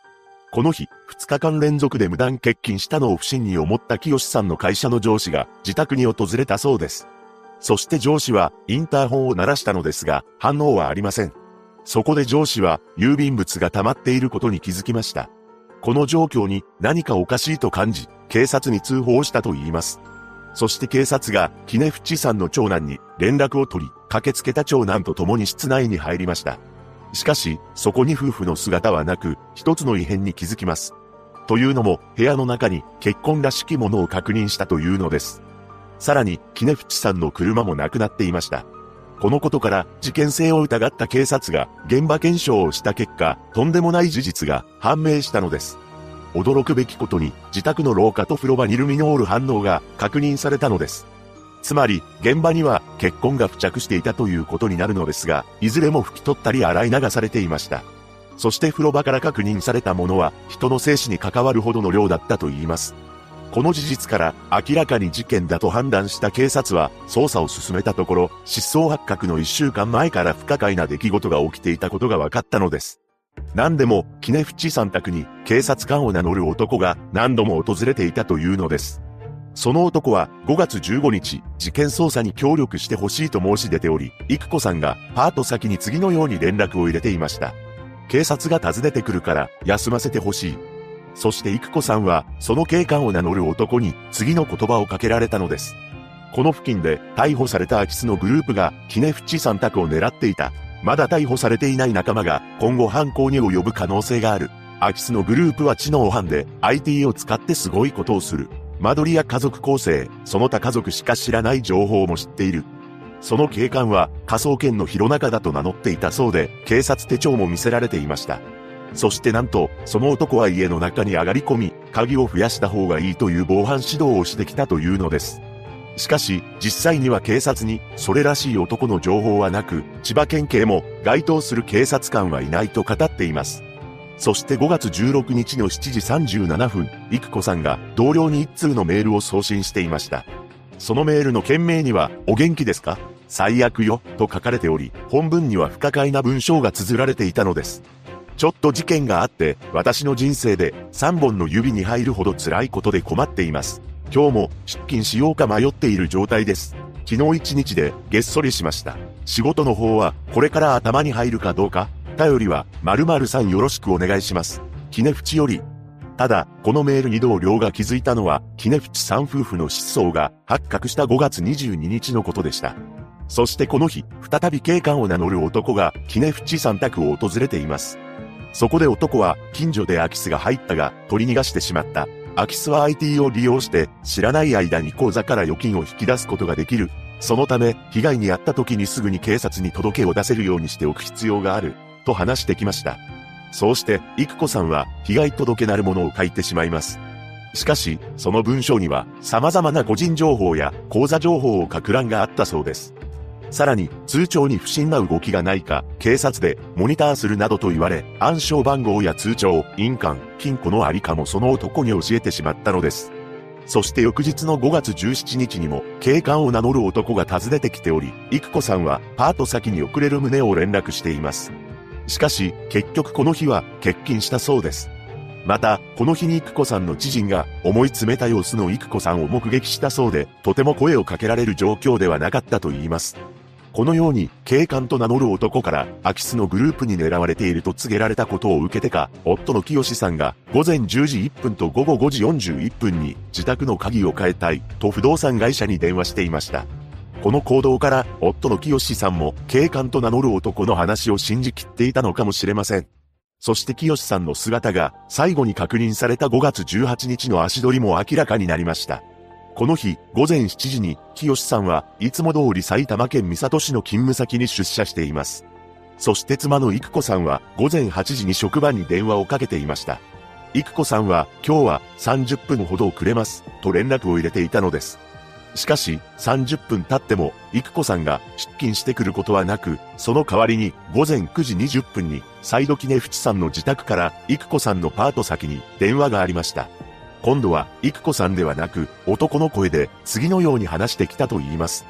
親戚に不幸があったので、2、3日休む。そして声の主は、夫の清さんを装っていたそうです。しかし、この時清さんは、埼玉県三郷市の職場にいました。そのため、これは明らかに、清さんではない男であり、偽装しているということになります。ちなみに通話記録は、キネフチさんの自宅から発信されていたことが分かっているのです。また、この時電話に出た従業員が上司に取り都合かと尋ねたのですが、電話口の男は断ったと言います。そして午前10時過ぎに、育子さんの職場の上司が心配をして自宅に訪れました。この時上司がインターホンを鳴らしていますが、応答はなかったと言います。そこで上司が家の裏手に回って中を覗き込もうとしました。するとそこには一人の男が立っていたそうで、上司と目が合うと、その途端に違う方向を向いたらしく、声をかけられたくない様子だったと言います。上司はこの男について、育子さんが以前から話していた警官が、キネフチさんの自宅を見張ってくれているのだと思ったため、その場を立ち去ってしまいました。そしてお昼頃には、近所の住民から、キネフチさんの家の周りを不審な男がうろついていると、通報もあったそうです。この不審な男に関して上司が見かけた男と同じような容姿をしていたと言います。そして午後1時45分頃、キネフチ山宅から約5キロ離れた千葉市中央区の銀行の窓口に一人の男が現れました。その男は、なんと、窓口の女性従業員に対し、清さんの名前を名乗った上、清さんの定期預金を解約して、現金350万円の全額を引き出したそうなのです。この様子は防犯カメラにバッチリ映っていたのですが、帽子や白いマスク、メガネをしていたため、詳細な顔は判別できていません。ただ、特徴として年齢は50から60歳ぐらいで、身長は165センチ程度だと分かっています。そして男は首が太く、耳が潰れているため、格闘技経験者の可能性が高いとされているのです。また、男の被っていた帽子には C と D のマークが確認されており、プロ野球の中日ドラゴンズの野球帽に似ていると言います。まさか自分になりすました男が銀行から現金を引き出しているとは知らない清さんは午後6時頃に勤務先を退社しました。そして午後7時半頃に、清さんらしき人物と不審な男が談笑しながら家の中に入っていくのを近所の住民が目撃しています。それから少し経った午後8時頃、清さんの家から大きな物音がするのも近隣住民が耳にしました。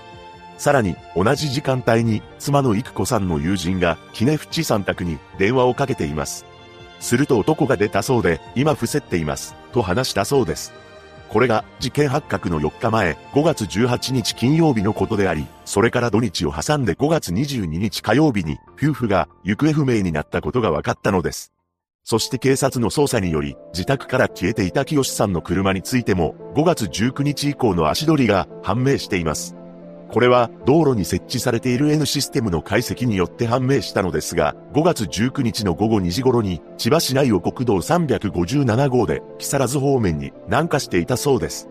そして東京埼玉と走行し、高速道路に乗って午後7時には長野県の佐久インターチェンジで降りています。ここが最初の目的地だったのか、13時間もの空白があるのです。そして次に N システムが清さんの車を感知したのが翌20日の午前8時であり、長野県の塩尻インターチェンジ付近を通過していたことが分かっています。そこから2時間ほど走行し、午前10時には愛知県の小牧東インターチェンジで降りていました。その後、車の足取りは途絶えてしまったのです。しかし、事件から4ヶ月後の2001年9月に、清さんの車は発見されています。発見された場所は名古屋市内の路上であり、ここは道路脇に不要になった車を捨てていく違法駐車の多い場所で、これらの車に紛れ込むようにして放置されていたそうです。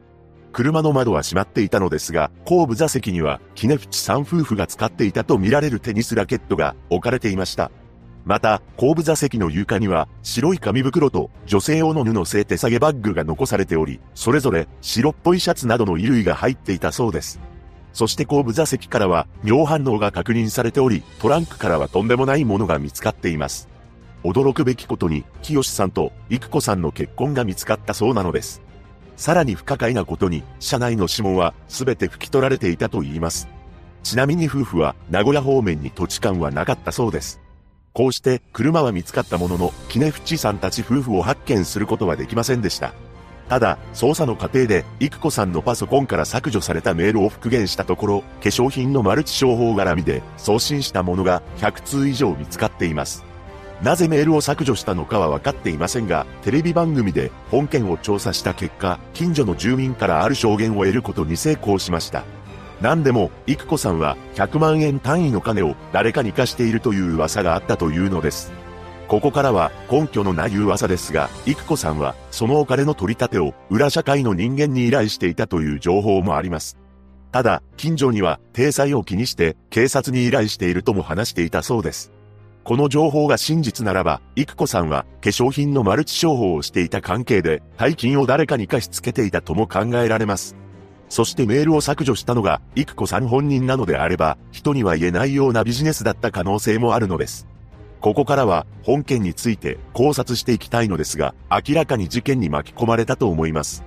やはり、現場や車のトランクから二人の結婚が発見されている点や、謎の男が警官になりすまして失踪前に接触しており、清さんを名乗る男が現金を引き出しているからです。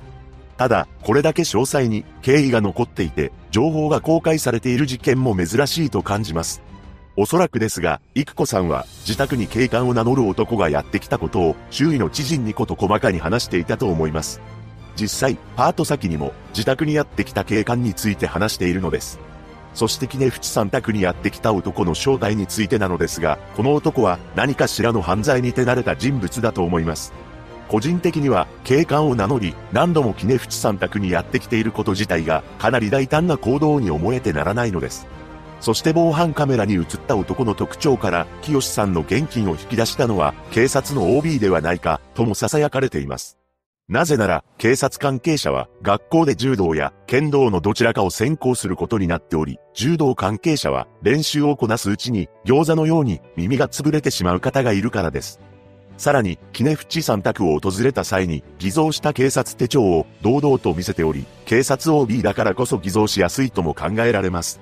そして清さんが不動産屋に鍵の変更を依頼しているため、育子さんだけでなく清さんにも空き巣に狙われているという話を信じ込ませるだけの説得力を持っていたのではないでしょうか。とはいえ、この警官を名乗る男が警察 OB なのであれば、一体なぜ科捜研の弘中と名乗ったのか不可解な点も残っています。というのも、科捜研は科学技術を駆使した物的証拠の鑑定や科学捜査などを行う機関であり、例えば DNA 鑑定などが挙げられます。そもそもまだ事件が起きていない家に科捜研の人間がやってくること自体が不自然であり、警察 OB なのであれば、そんなことは分かりきっていると思うのです。これは、育子さんが聞き間違えた可能性もありますが、男は警察 OB などではなく、詐欺師や裏社会の人間とも考えられます。そして育子さんが同僚に対し、ちょっと事件があって、私の人生で3本の指に入るほど辛いことで困っています。というメールを送っていますが、このメール自体に違和感を感じるのです。なぜなら、パート先の同僚にメールでこんな内容の文章を送るのか疑問だからです。個人的にですが、ここまでの文章を書くのであれば、その出来事自体を文面に書くか、改めて相談に乗ってほしいとお願いすると思います。ただ、もしも犯人が偽装してこのメールを送っていたとしても、そんなことをする意味もわかりません。もしかしたら事件の発覚を遅らせるための伏線を張りたかったのか、彼女が何かに悩んでいると見せかけて、失踪するだけの理由を作りたかったとも考えられます。そしてキネフチさん宅を訪れた育子さんの上司が、鉢合わせした謎の男は、家の外で何をしていたのでしょうかこの男は、お昼頃に近所の住民に通報されているため、長時間、キネフチさん宅周辺をうろうろしていたと考えられます。このことから推測できるのは、犯人は複数人だった可能性です。つまり、上司がキネフチさん宅を訪れた時には、すでに偽の警官を名乗る男が、イクコさん宅で彼女を拘束しており、もう一人の犯人が見張りをしていたのではないでしょうか。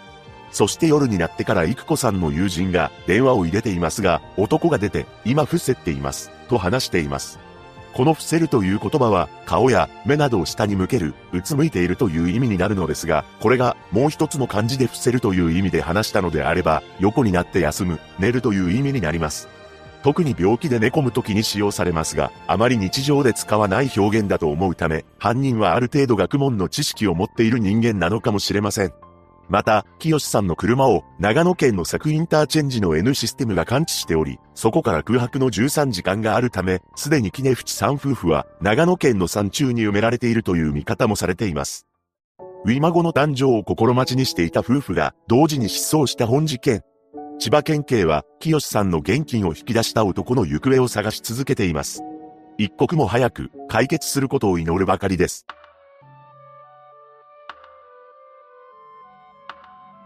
2000年、東京都江東区のマンションの一室である事件が起きました。その部屋の換気扇から異臭が漂ってきたことで事件が発覚するのです。詳細を見ていきましょう。後に本件の被害者となる吉田陽子さんは当時28歳の女性でした。吉田さんは小さな頃から明るく活発な人物で周囲の人から好かれる存在だったそうです。そんな彼女には特技がありました。それは漫画や絵を描くのが上手かったということです。彼女自身、絵を描くのが好きだったらしく、中学の頃からは同人誌に興味を持ち始めたと言います。同人誌とは同じ趣味や志を持っている人たちが集まり、同人活動と呼ばれる創作をして制作する冊子のことです。もちろん、一人で同人誌を作る人もおり、プロの漫画家が個人の趣味として出すこともあると言います。そして高校生になった吉田さんは漫画を描いて同人誌の漫画即売会のイベントに出品するようになりました。彼女は趣味として楽しんでいたわけではなく、プロの漫画家も目指していたと言います。そうして夢を持った吉田さんは高校を卒業すると一人暮らしを始めました。彼女は親元を離れコツコツと漫画を描いていたのです。また、吉田さんのペンネームは、杉崎クールというものや、本名の漢字をもじった吉田陽子という名前で活動しており、世界最大の同人誌即売会である、コミックマーケットにも作品を出品していました。彼女の描く漫画のテーマは、同性愛だったらしいのですが、熱狂的なファンが多かったそうです。また、八百系漫画のカリスマ的存在でもあったと言います。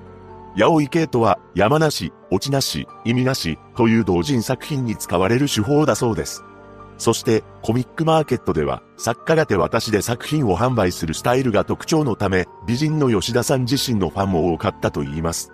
そうして着実にファンを獲得していった吉田さんは収入もコンスタントに得るようになり、事件の5年ほど前から後に現場となる東京都江東区にある亀戸のマンションを自宅兼仕事場として利用していました。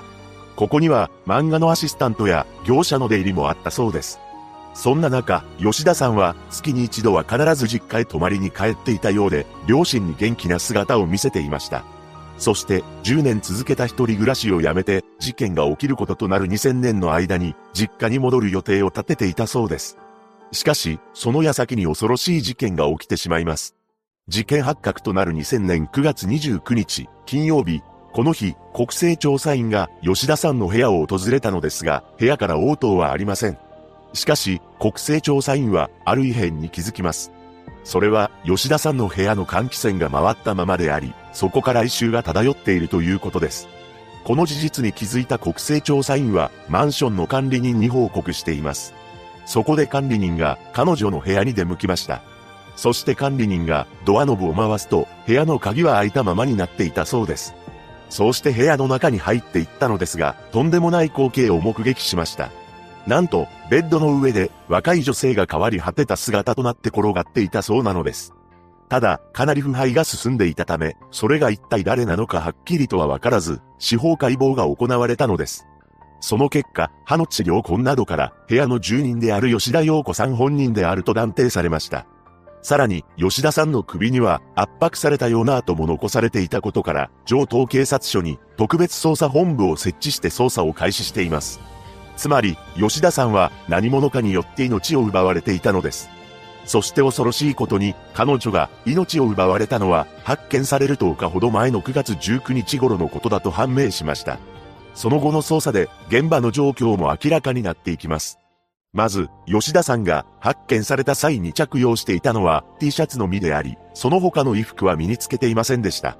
そして彼女はベッドの上で仰向けの状態で横たわっていて、顔には白い布がかかっていたと言います。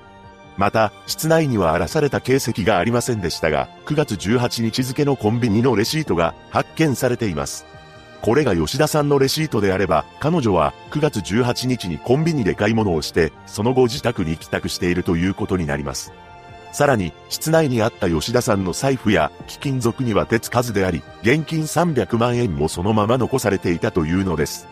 彼女がなぜそんな現金を持ち合わせていたのか、自宅に置いていたのか明確な理由は不明ですが、室内の様子から警察は、物取りが目的の犯行ではないと推測しています。また、警察によると、顔見知りの犯行の線が高いとも判断しているようです。そして、マンションの廊下には、不可解なものが落ちていました。それは、吉田さんの部屋の合鍵です。一体誰が落としたのか、もしくは、わざとそこに置いていったのか、謎が深まります。しかし、本件には、目撃情報もなく、例えば何かしらの物音を聞いたなどという証言を得ることもできなかったため、捜査は難航していきました。ちなみに吉田さんが住んでいたマンションには防犯カメラもついていなかったそうです。そんな中、一部の週刊誌が吉田さんが行っていた副業について報じています。それによると、彼女は漫画家として活動する傍ら、どうやら夜のお店でも働いていたそうなのです。吉田さんが副業していたのは亀戸駅から電車で40分ほどの場所にある渋谷だったそうで、そこは芸能界御用達の会員制クラブだと言います。こうした仕事をしていたということは、元仲間の漫画家も証言していました。そのため、警察の捜査は、クラブを利用していた芸能人にまで及んだそうなのですが、手がかりを得ることはできなかったと言います。その後、時だけが流れていき、2004年になりました。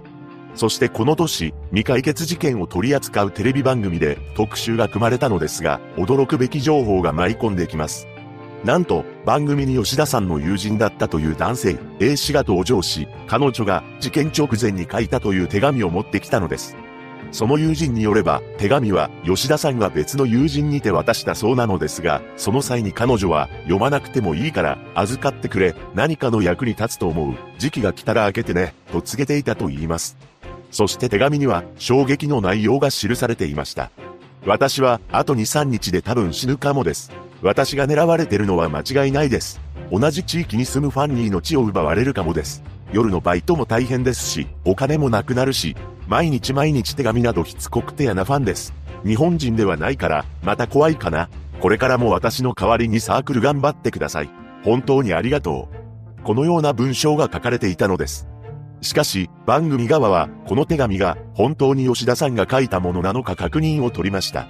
そして筆跡鑑定の専門家に依頼しています。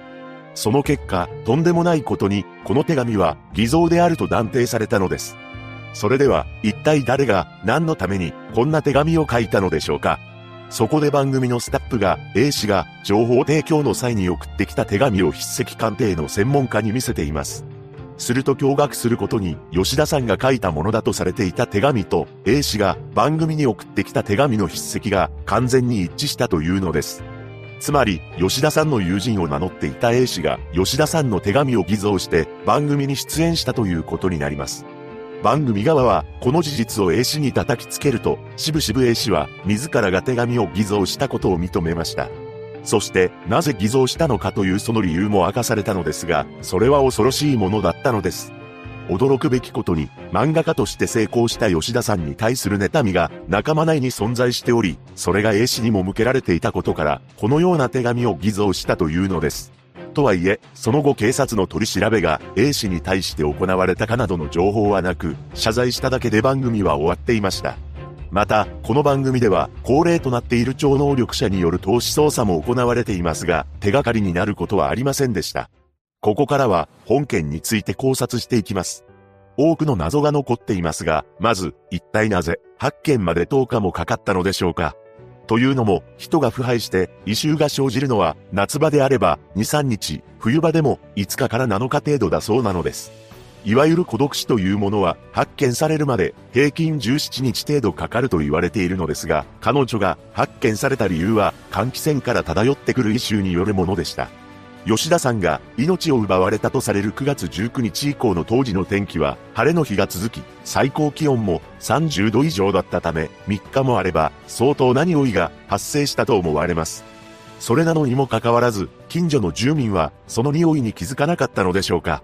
しかし、司法解剖から彼女が手にかけられた日時が9月19日頃と判明しています。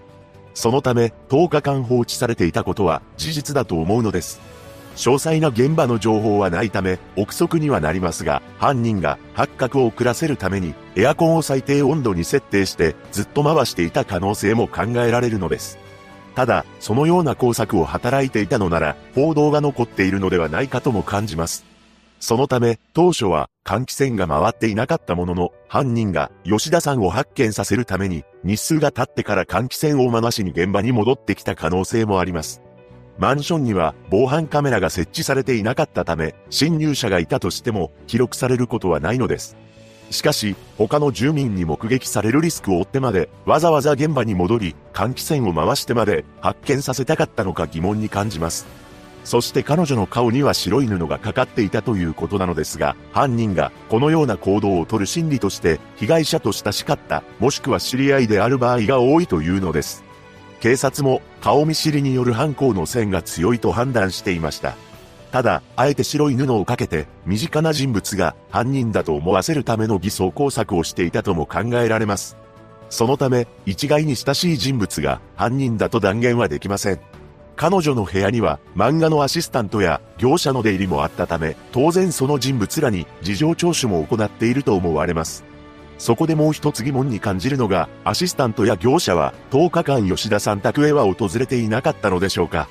おそらくなのですが、コミックマーケットというイベントは年に2回開催されており、8月中旬と12月下旬に開催されるため、9月はアシスタントの出入りもなかったのかもしれません。そうであれば、アシスタントが彼女を発見できなかった理由にもなります。しかし、本件で最も不可解な謎が残っています。それは部屋の合鍵が廊下に落ちていたということです。彼女が合鍵を渡す人物を想像すると、ご両親や恋人、アシスタントなどが考えられます。しかし、明確な情報がないため、吉田さんが誰かに合鍵を渡していたという確かな証拠はないのです。誰にも合鍵を渡していなかったのなら、犯人が部屋の中から持ち去ったとも考察ができます。いずれにせよ、なぜ廊下に合鍵を落としていったのでしょうか。これは故意に落としたとも偶然に落としてしまったとも考えられます。そして部屋の外で合鍵は発見されていますが、玄関は施錠されていませんでした。部屋から持ち去った、もしくは、もともと合鍵を渡されていた、どちらにしても、玄関を施錠せず、廊下に放置していることが不可解なのです。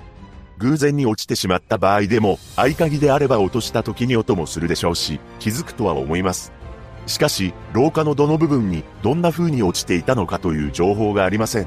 そのため、例えば排水溝の隙間などに落ちてしまった場合に取り出すことができなかったり、エアコンなどの室外機が廊下に設置されていて、その下に入り込んでしまい、見つけられなかったとも考えられます。犯人の行動を想像すると、吉田さんを手にかけた後、玄関を施錠しようとしましたが、合鍵を落としてしまい、何かしらの事情があり、持ち去ることができなかった、もしくはしなかったと想定できるのです。ここからは、犯人像についても少し触れていきます。金銭目的であれば、部屋の中にあった300万円という大金を見逃すはずがないと思いますので、怨恨の可能性が高いと思われます。そしてネット上で囁かれている犯人像は吉田さんの熱狂的なファンがストーカーとなり手にかけてしまった。もしくは彼女が漫画家として成功したことを妬んでいた同業者が恨みによって手にかけてしまった。あるいは副業先の夜の仕事の関係者が何らかの理由で彼女を消さなければならず手にかけてしまった。など様々なことが囁かれているのです。発見された際の吉田さんは T シャツ1枚というかなりの軽装でしたが、暴行された形跡は残っていませんでした。そのため、彼女の体が目的だったというわけでもないと思います。ここまでの情報を精査すると、犯人像はどの線もあり得ると思うため、断言はできません。ただ、テレビ番組に出演した A 氏が仕込みでないのであれば、彼女の成功を妬んでいた人物がいたのは事実だと思われます。一人の漫画家が謎の最後を遂げた本実験。吉田さんの母親は無念の思いです。一体誰が何のために犯人が逮捕されるまで娘をそばに置いておきたいと悲痛な胸の内を明かしています。被害者のご冥福をお祈りするとともに事件が解決することを祈るばかりです。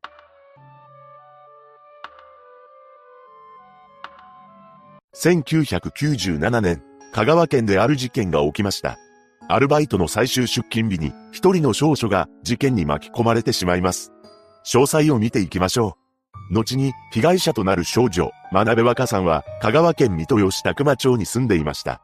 真鍋家は若さんのほかご両親と姉がいたそうです。そんな家庭で成長していく若さんは真面目で正義感の強い少女になっていきました。実際、事件が起きるまで無断で外泊をしたことはなかったと言います。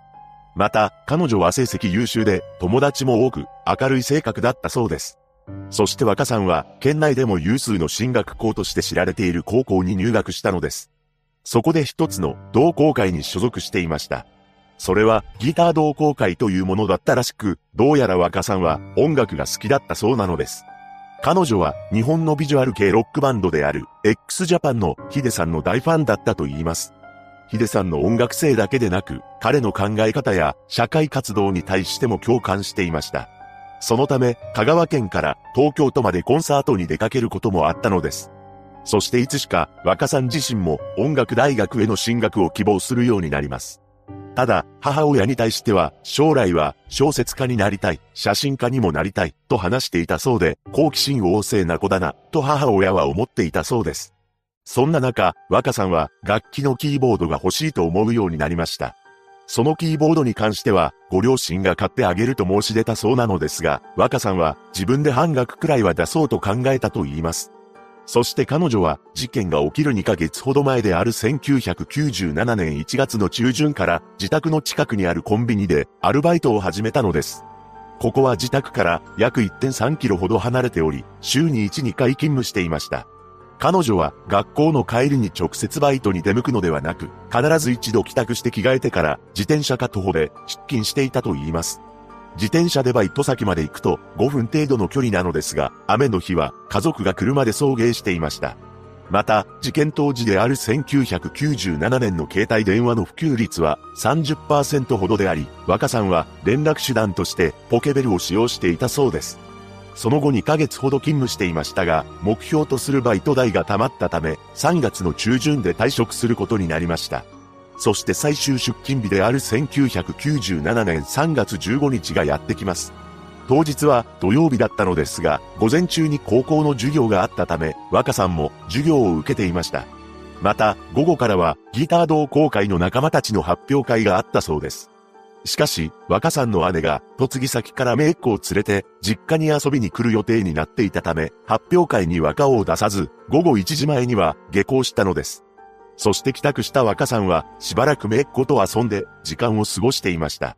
その後午後3時過ぎに、姉の車に乗せてもらい、自宅を出発しています。この日のシフトは、午後5時から午後10時まででした。そのため、バイトが始まるまでの間、近くの本屋などに立ち寄っています。その後、姉の車でバイト先のコンビニまで送ってもらったのです。この時、若さんは姉や家族に対してバイトの後に誰かと会う約束をしているという話はしていませんでした。当日はまだ肌寒い3月でしたが、若さんの服装は薄い綿シャツであり、トレーナーやコートなどは身につけていなかったと言います。また、電話代のために持っていた小銭を除けば、財布も持っていませんでした。そして若さんは特に問題なく最終出勤日の業務をこなしていきます。ただ、バイト先の同僚が勤務中に若さんのポケベルが数回鳴ったのを耳にしていました。また、若さんがポケベルを操作していたという情報もあります。そして退勤の時間である午後10時がやってきました。彼女のタイムカードは午後10時1分で切られていたそうです。いつもなら車で来た日はお店から自宅に電話をして家族に迎えを頼んでいたそうなのですが、この日はなぜか電話はせずに一人でお店を出て行きました。そして午後10時過ぎ、同じ店で働いていたバイトの同僚もコンビニを後にしています。そのバイトの同僚は家族が車で迎えに来ていました。その際、不可解な光景を目撃したのです。というのも、バイト先であるコンビニの前にあった交差点を隔てて、反対側の歩道に若さんが一人で立っていたというのです。彼女は小雨が降る中、傘もささずに立っていたと言います。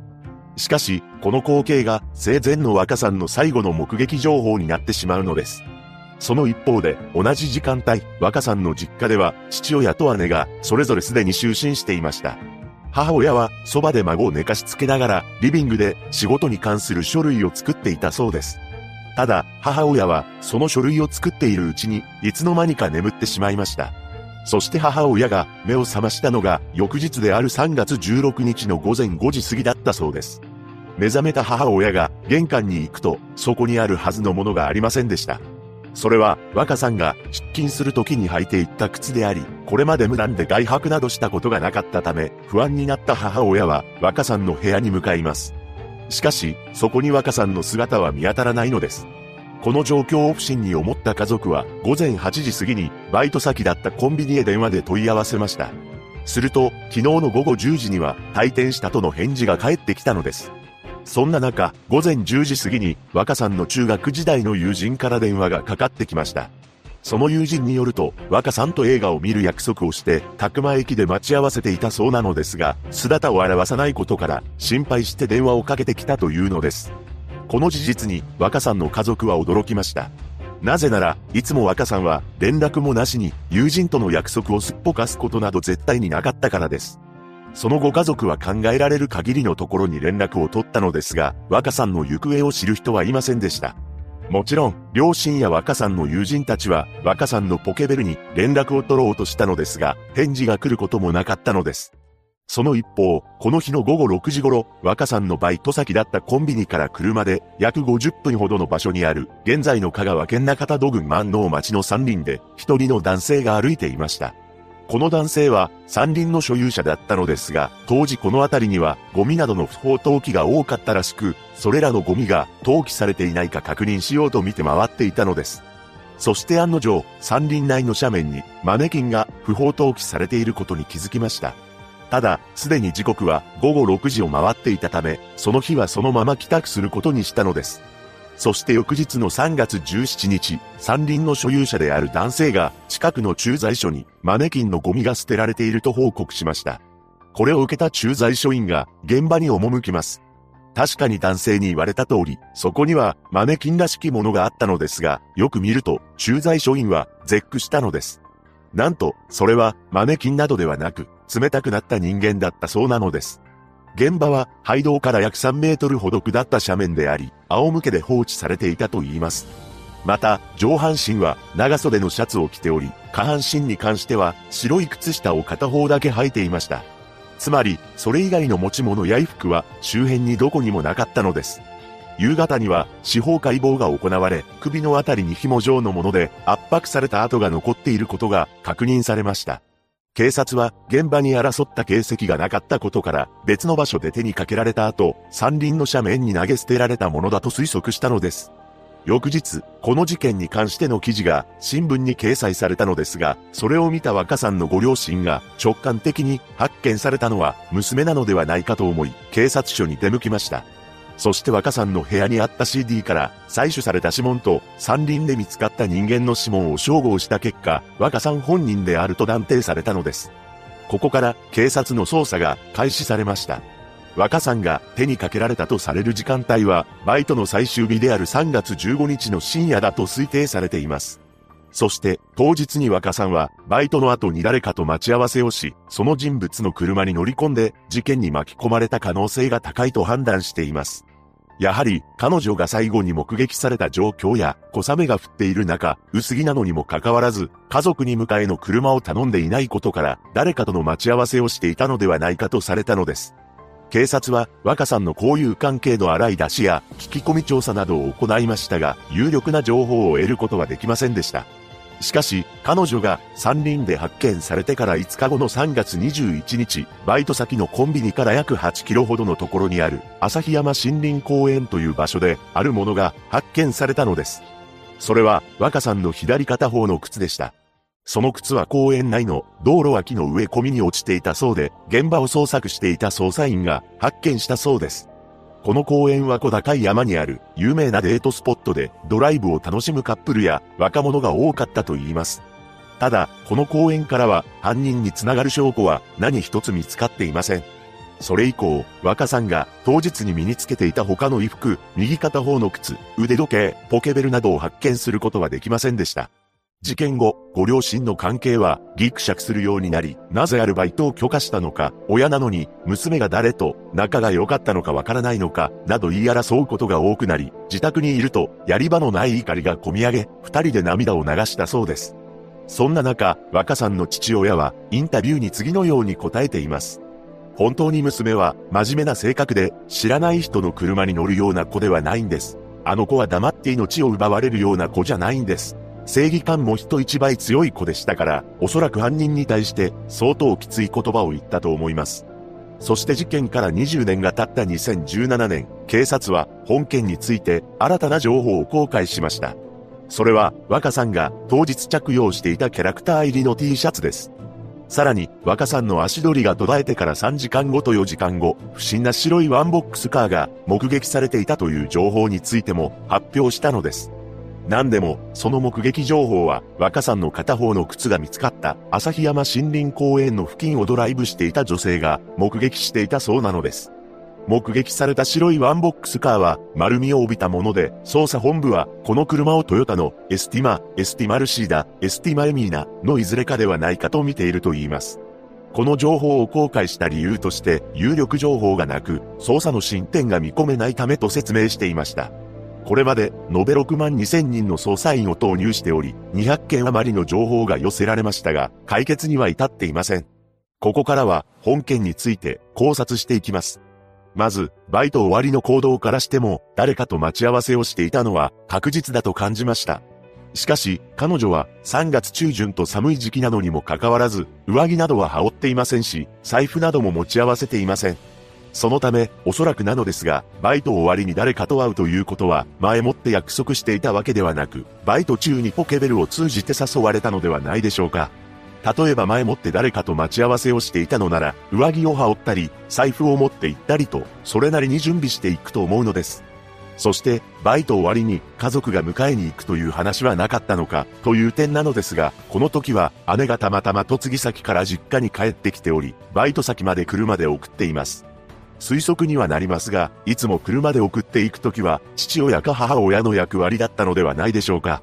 そのため、いつもとは違うパターンが生まれてしまい、迎えは姉が行くのか、父親が行くのか、母親が行くのか、明確には決めておらず、もしかしたら若さんの連絡を待っていたとも考えられます。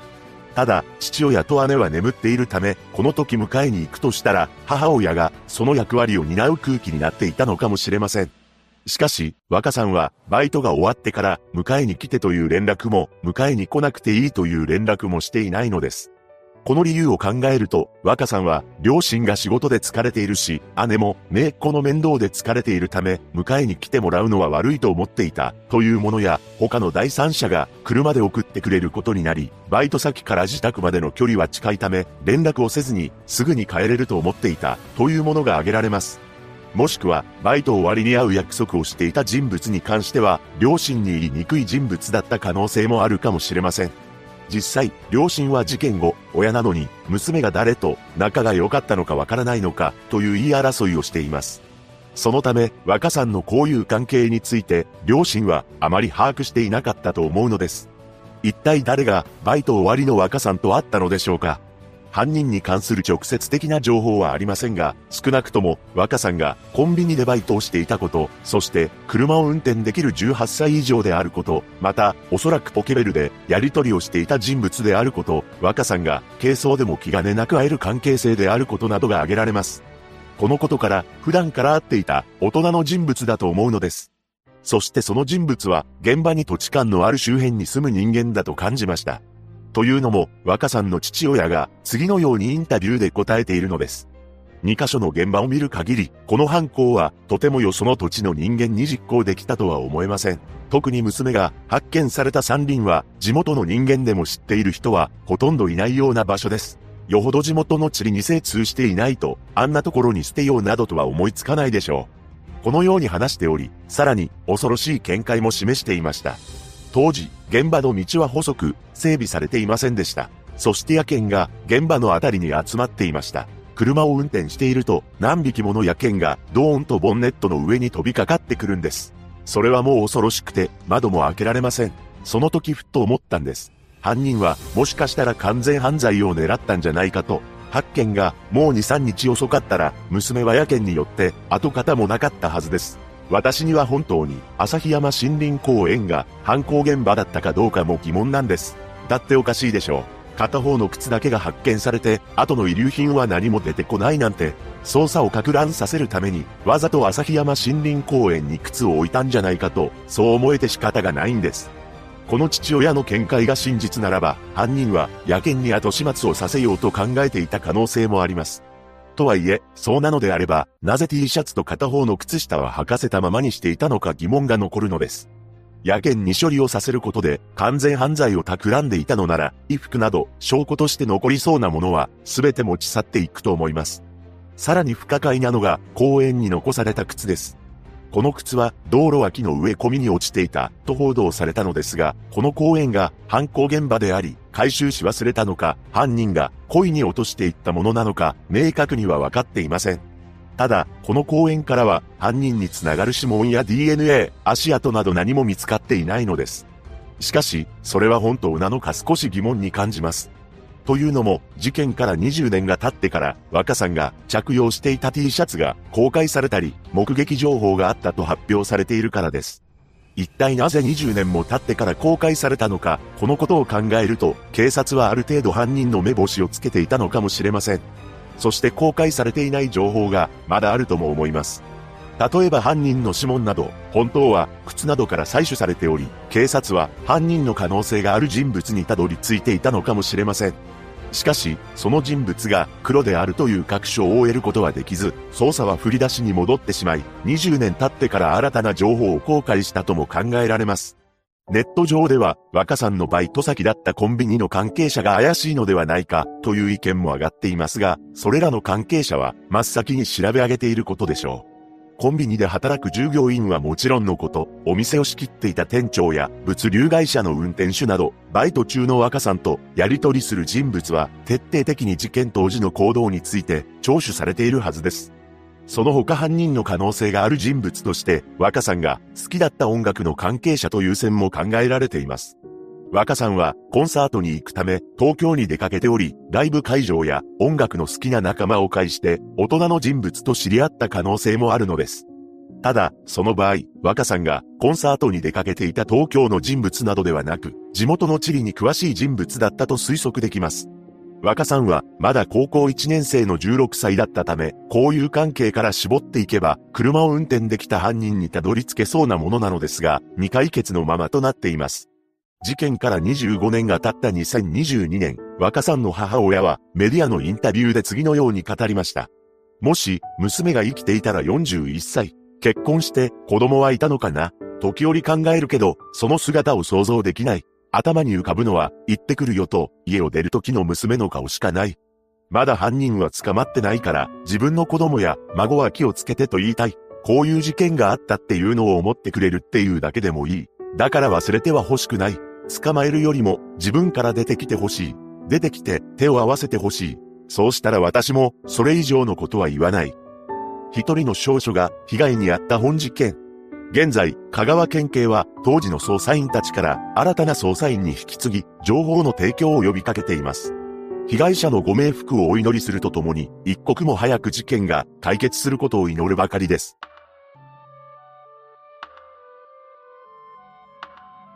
2002年、長野県である事件が起きました。真相が明らかになっておらず、様々な憶測が囁かれています。詳細を見ていきましょう。2002年10月12日、この日の午後8時55分頃、長野県塩尻市広岡郷原の奈良井川河川敷を通行人が歩いていました。この河川敷は JR 塩尻駅の北西約3キロの場所に位置しており、周辺に民家はありません。また、隣接する堤防道路の車幅は狭く、軽自動車がやっとすれ違える程度で、普段から通行量の少ない場所だったと言います。そこで通行人はとんでもない光景を目撃したのです。なんと、河川敷で乗用車が炎上していたそうなのです。この光景を目撃した通行人は、すぐに通報を行い、駆けつけた消防によって間もなく火は消し止められました。しかし、どうやらこの車が燃えた原因は、事故ではないみたいなのです。というのも、この車には灯油をかけられた跡が確認されたというのです。そして恐ろしいことに、車の中とその近くからは変わり果てた男女が発見されました。車の中には男性が、そして車から10メートルほど離れた草むらの地面には女性が横たわっていたらしく、二人の体からは火の手が上がっていたのです。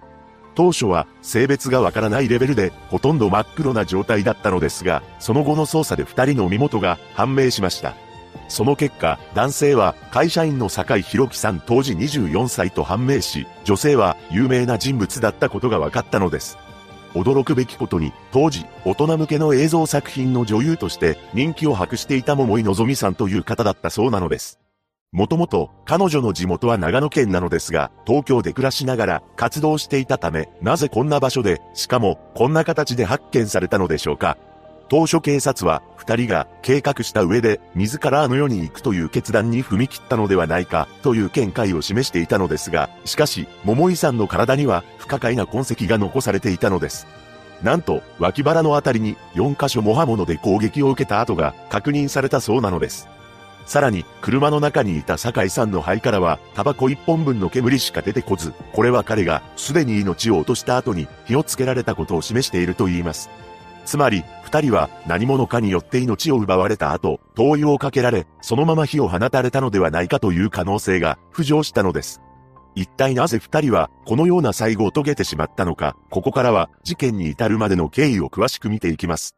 後に謎の最後を遂げることとなる桃井のぞみさんは、1978年9月23日、長野県伊那市で出生します。彼女には両親と6歳年上の兄がいたそうです。一般的な家庭で育ったとされる桃井さんは、小中高とバスケットボール部に所属していました。そのようにして、スポーツで汗を流していた桃井さんは、県大会で優勝するという実績を残しています。また、高校時代、彼女の一つ上の学年に、坂井宏樹さんがいたのです。二人は同じ高校に在籍しているものの、桃井さんが坂井さんのことを知っているだけで、特に接点はなかったそうです。ただ、後にこの二人が同じ場所で、とんでもない最後を遂げることになってしまいます。高校を卒業した桃井さんは、東京の短大に進学しました。ここでは、食物栄養学を専攻していたらしく、短大卒業後は、さらに上級の資格を取得するため、専門学校で学んでいたそうです。このあたりで彼女は、数人の男性と交際したり破局を繰り返していました。また、付き合っていた男性との間に新たな命が宿ったこともあったそうですが、悩んだ末に産んで育てるという未来は諦めたと言います。そんな中、彼女は病院の食事を作る仕事をしていたのですが、その仕事が相当ハードだったらしく、1年ほどで退職してしまいました。その後はナンパしてきた男についていくような日々を送っています。そして2000年のある日、彼女は JR 新宿駅東口のアルタ前にいたのですが、そこで一人の男に声をかけられました。どうやらその男は芸能関係のスカウトマンだったのですが、一体何のスカウトかというと、大人が見る映像作品のスカウトマンだったそうなのです。桃井さんはこのスカウトを受け入れたようで、事務所の社長と同棲をするようになったと言います。そして2001年の4月、桃井のぞみという芸名でデビューしました。明るい性格で人懐っこく、仕事に対する姿勢も真面目な桃井さんは、ノンタンという愛称で呼ばれ、一気に人気セクシー女優になっていったのです。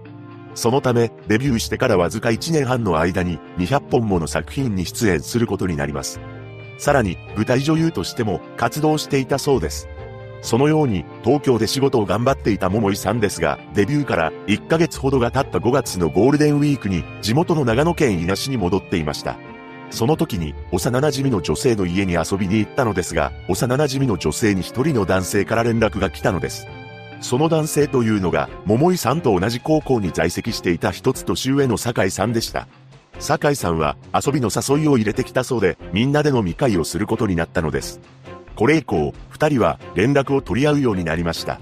そして彼女は、酒井さんに対し、自分がどんな仕事をしているのかを打ち明けています。地元の友達に打ち明けるのは初めてだったようですが、酒井さんはこれを受け入れて、その後もメールや電話でやり取りを続けたのです。また、7月頃から桃井さんは、酒井さんが住んでいた長野県の塩尻に通うようになりました。そんな中、この年の11月、桃井さんは劇団公演に出演しています。そのチケットを友人に手売りしていました。そして友人に将来は女優になれたらいいなと夢を語っていたそうです。また、同じ時期、仕事の関係者に対し、今の仕事を引退したい、と漏らしています。このことから、彼女はその時やっていた仕事を辞め、新たな道に進みたいと考えていたのでしょう。実際、2002年に入ってから仕事を1ヶ月ほど休業していました。当時は、この業界で1ヶ月休むというのは終わりを意味していたそうです。ただ、彼女は1ヶ月後に復帰しています。そして5月には当時人気だった他の3人の女優と一緒にアイドルユニットを結成し歌声を披露したのです。さらに6月には初となる写真集も発売し人気女優としての地位を確立しつつありました。その一方、長野県に住んでいた酒井さんは危ない橋を渡っていたのです。というのも、この年の4月末に、金銭消費貸借契約証書という不審な契約書を書いていました。その契約書の債権者名には、坂井博樹と書かれており、債務者の欄には、愛という名前が書かれていたらしく、その金額は80万円だったそうです。つまり、坂井さんがこの愛という人物に80万円を貸しているということになるのですが、貸付にあたって口座からお金を引き出した様子はないと言います。また、利息は無利子だと記載されていたのですが、愛という名前は、坂井さんの家族も友人も誰も聞いたことがなく、前後の卒業生名簿にもないそうです。そして事件発生からおよそ2週間前である9月末日に一括返済の期限を設定していたのにもかかわらず通帳に記録はありませんでした。また5月12日の朝、酒井さんの体に異変が起きています。何でも急に利き手の右腕が動かなくなったそうなのです。そのため病院に行ったのですが結局原因はわからず1ヶ月ほど会社を休んでいたそうです。実はこの時、酒井さんには交際していた女性がいたのですが、その彼女に対して電話のたびに次のように話していたと言います。今仕事で長野市にいる。このように話しており、忙しそうにしていました。しかし、酒井さんが電話で話していた時期は仕事を休んでいた時期なのです。そのため何かしらの副業をしていたのか、付き合っていた彼女には何らかの理由で仕事をしていることにしたかったのかもしれません。また、酒井さんは仕事を休んでいる時にアパートの隣人と仲良くなったそうです。ただ、この隣人はマルチ商法というビジネスをしていたそうで、酒井さんも会員になったとされています。マルチ商法とは、会員が新たに会員を勧誘し、その会員がまた別の知人を勧誘していくことによって、組織を拡大していくビジネスモデルのことです。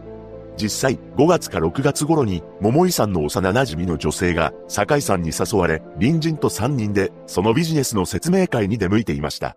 酒井さんが、このマルチ商法を本格的にやろうと思っていたのかは不明ですが、5月15日、彼はある場所に出向いています。その場所というのが、地元の銀行と消費者金融であり、合計60万円を借りていたのです。しかし、この時に記入した契約書類の筆跡は、本人のものではないと言います。そのため、誰かが銀行まで付き添って契約した可能性があるというのです。ただ、返済は事件が起きるまで毎月きっちり支払われていました。そして9月になってから、酒井さんは3年ほど付き合っていた彼女と別れたそうです。これは桃井さんが原因ではなく、お互いやりたいことがあるなら別れようよ、と彼女の方から別れを切り出したと言います。その一方で、東京で活動していた桃井さんは、ついに周囲の関係者にはっきりと、仕事を辞めたい、撮影したくない、と言い出すようになっていました。彼女は5月に結成されたアイドルグループもやりたくなかったそうで、10月15日からは、そのグループを含めた8人で、大作の映像作品の撮影に入る予定があったのです。また、18日は、ライブイベントも控えていました。しかし、それらの仕事をする前に、桃井さんはこの世を去ることになってしまうのです。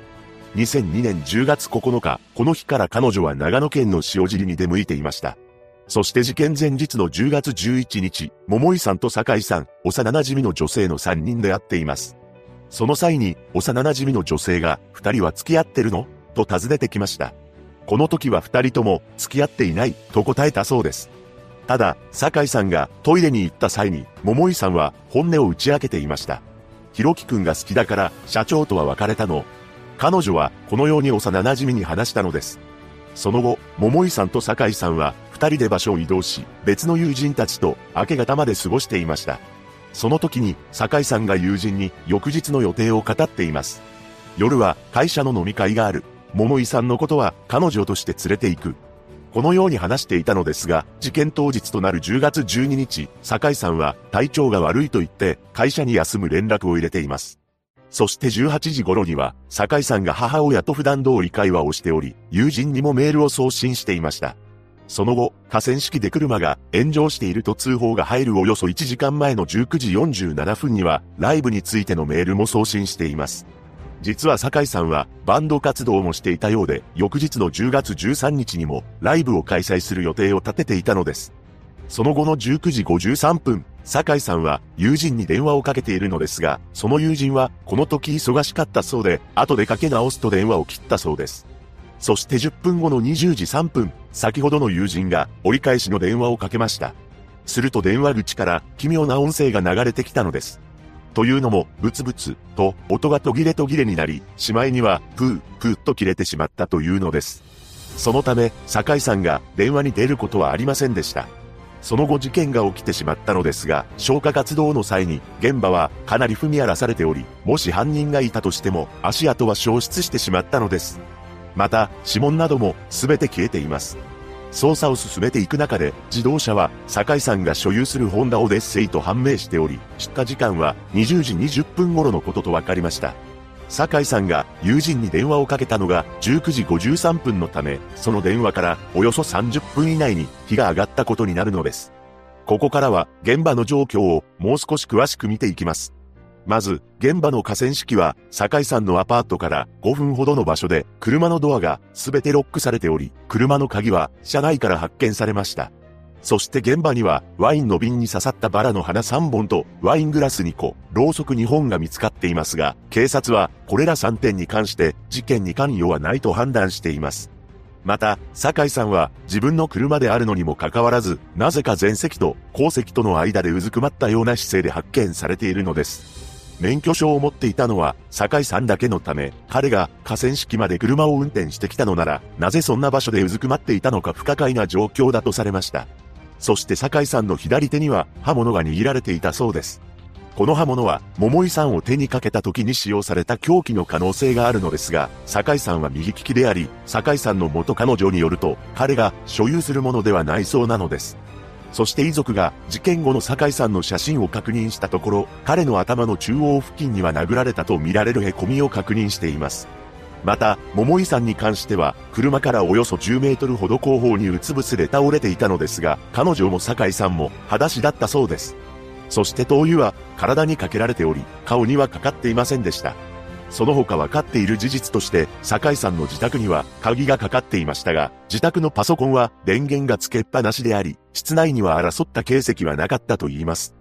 酒井さんの自宅から見つかったものとしては、酒井さんが愛という人物に貸し付けたとされる借用書、桃井さんが東京から訪れた時に履いていたとされるブーツ、事件当日の夕方に撮影したとされる二人の笑顔のツーショット写真のフィルムなどが挙げられます。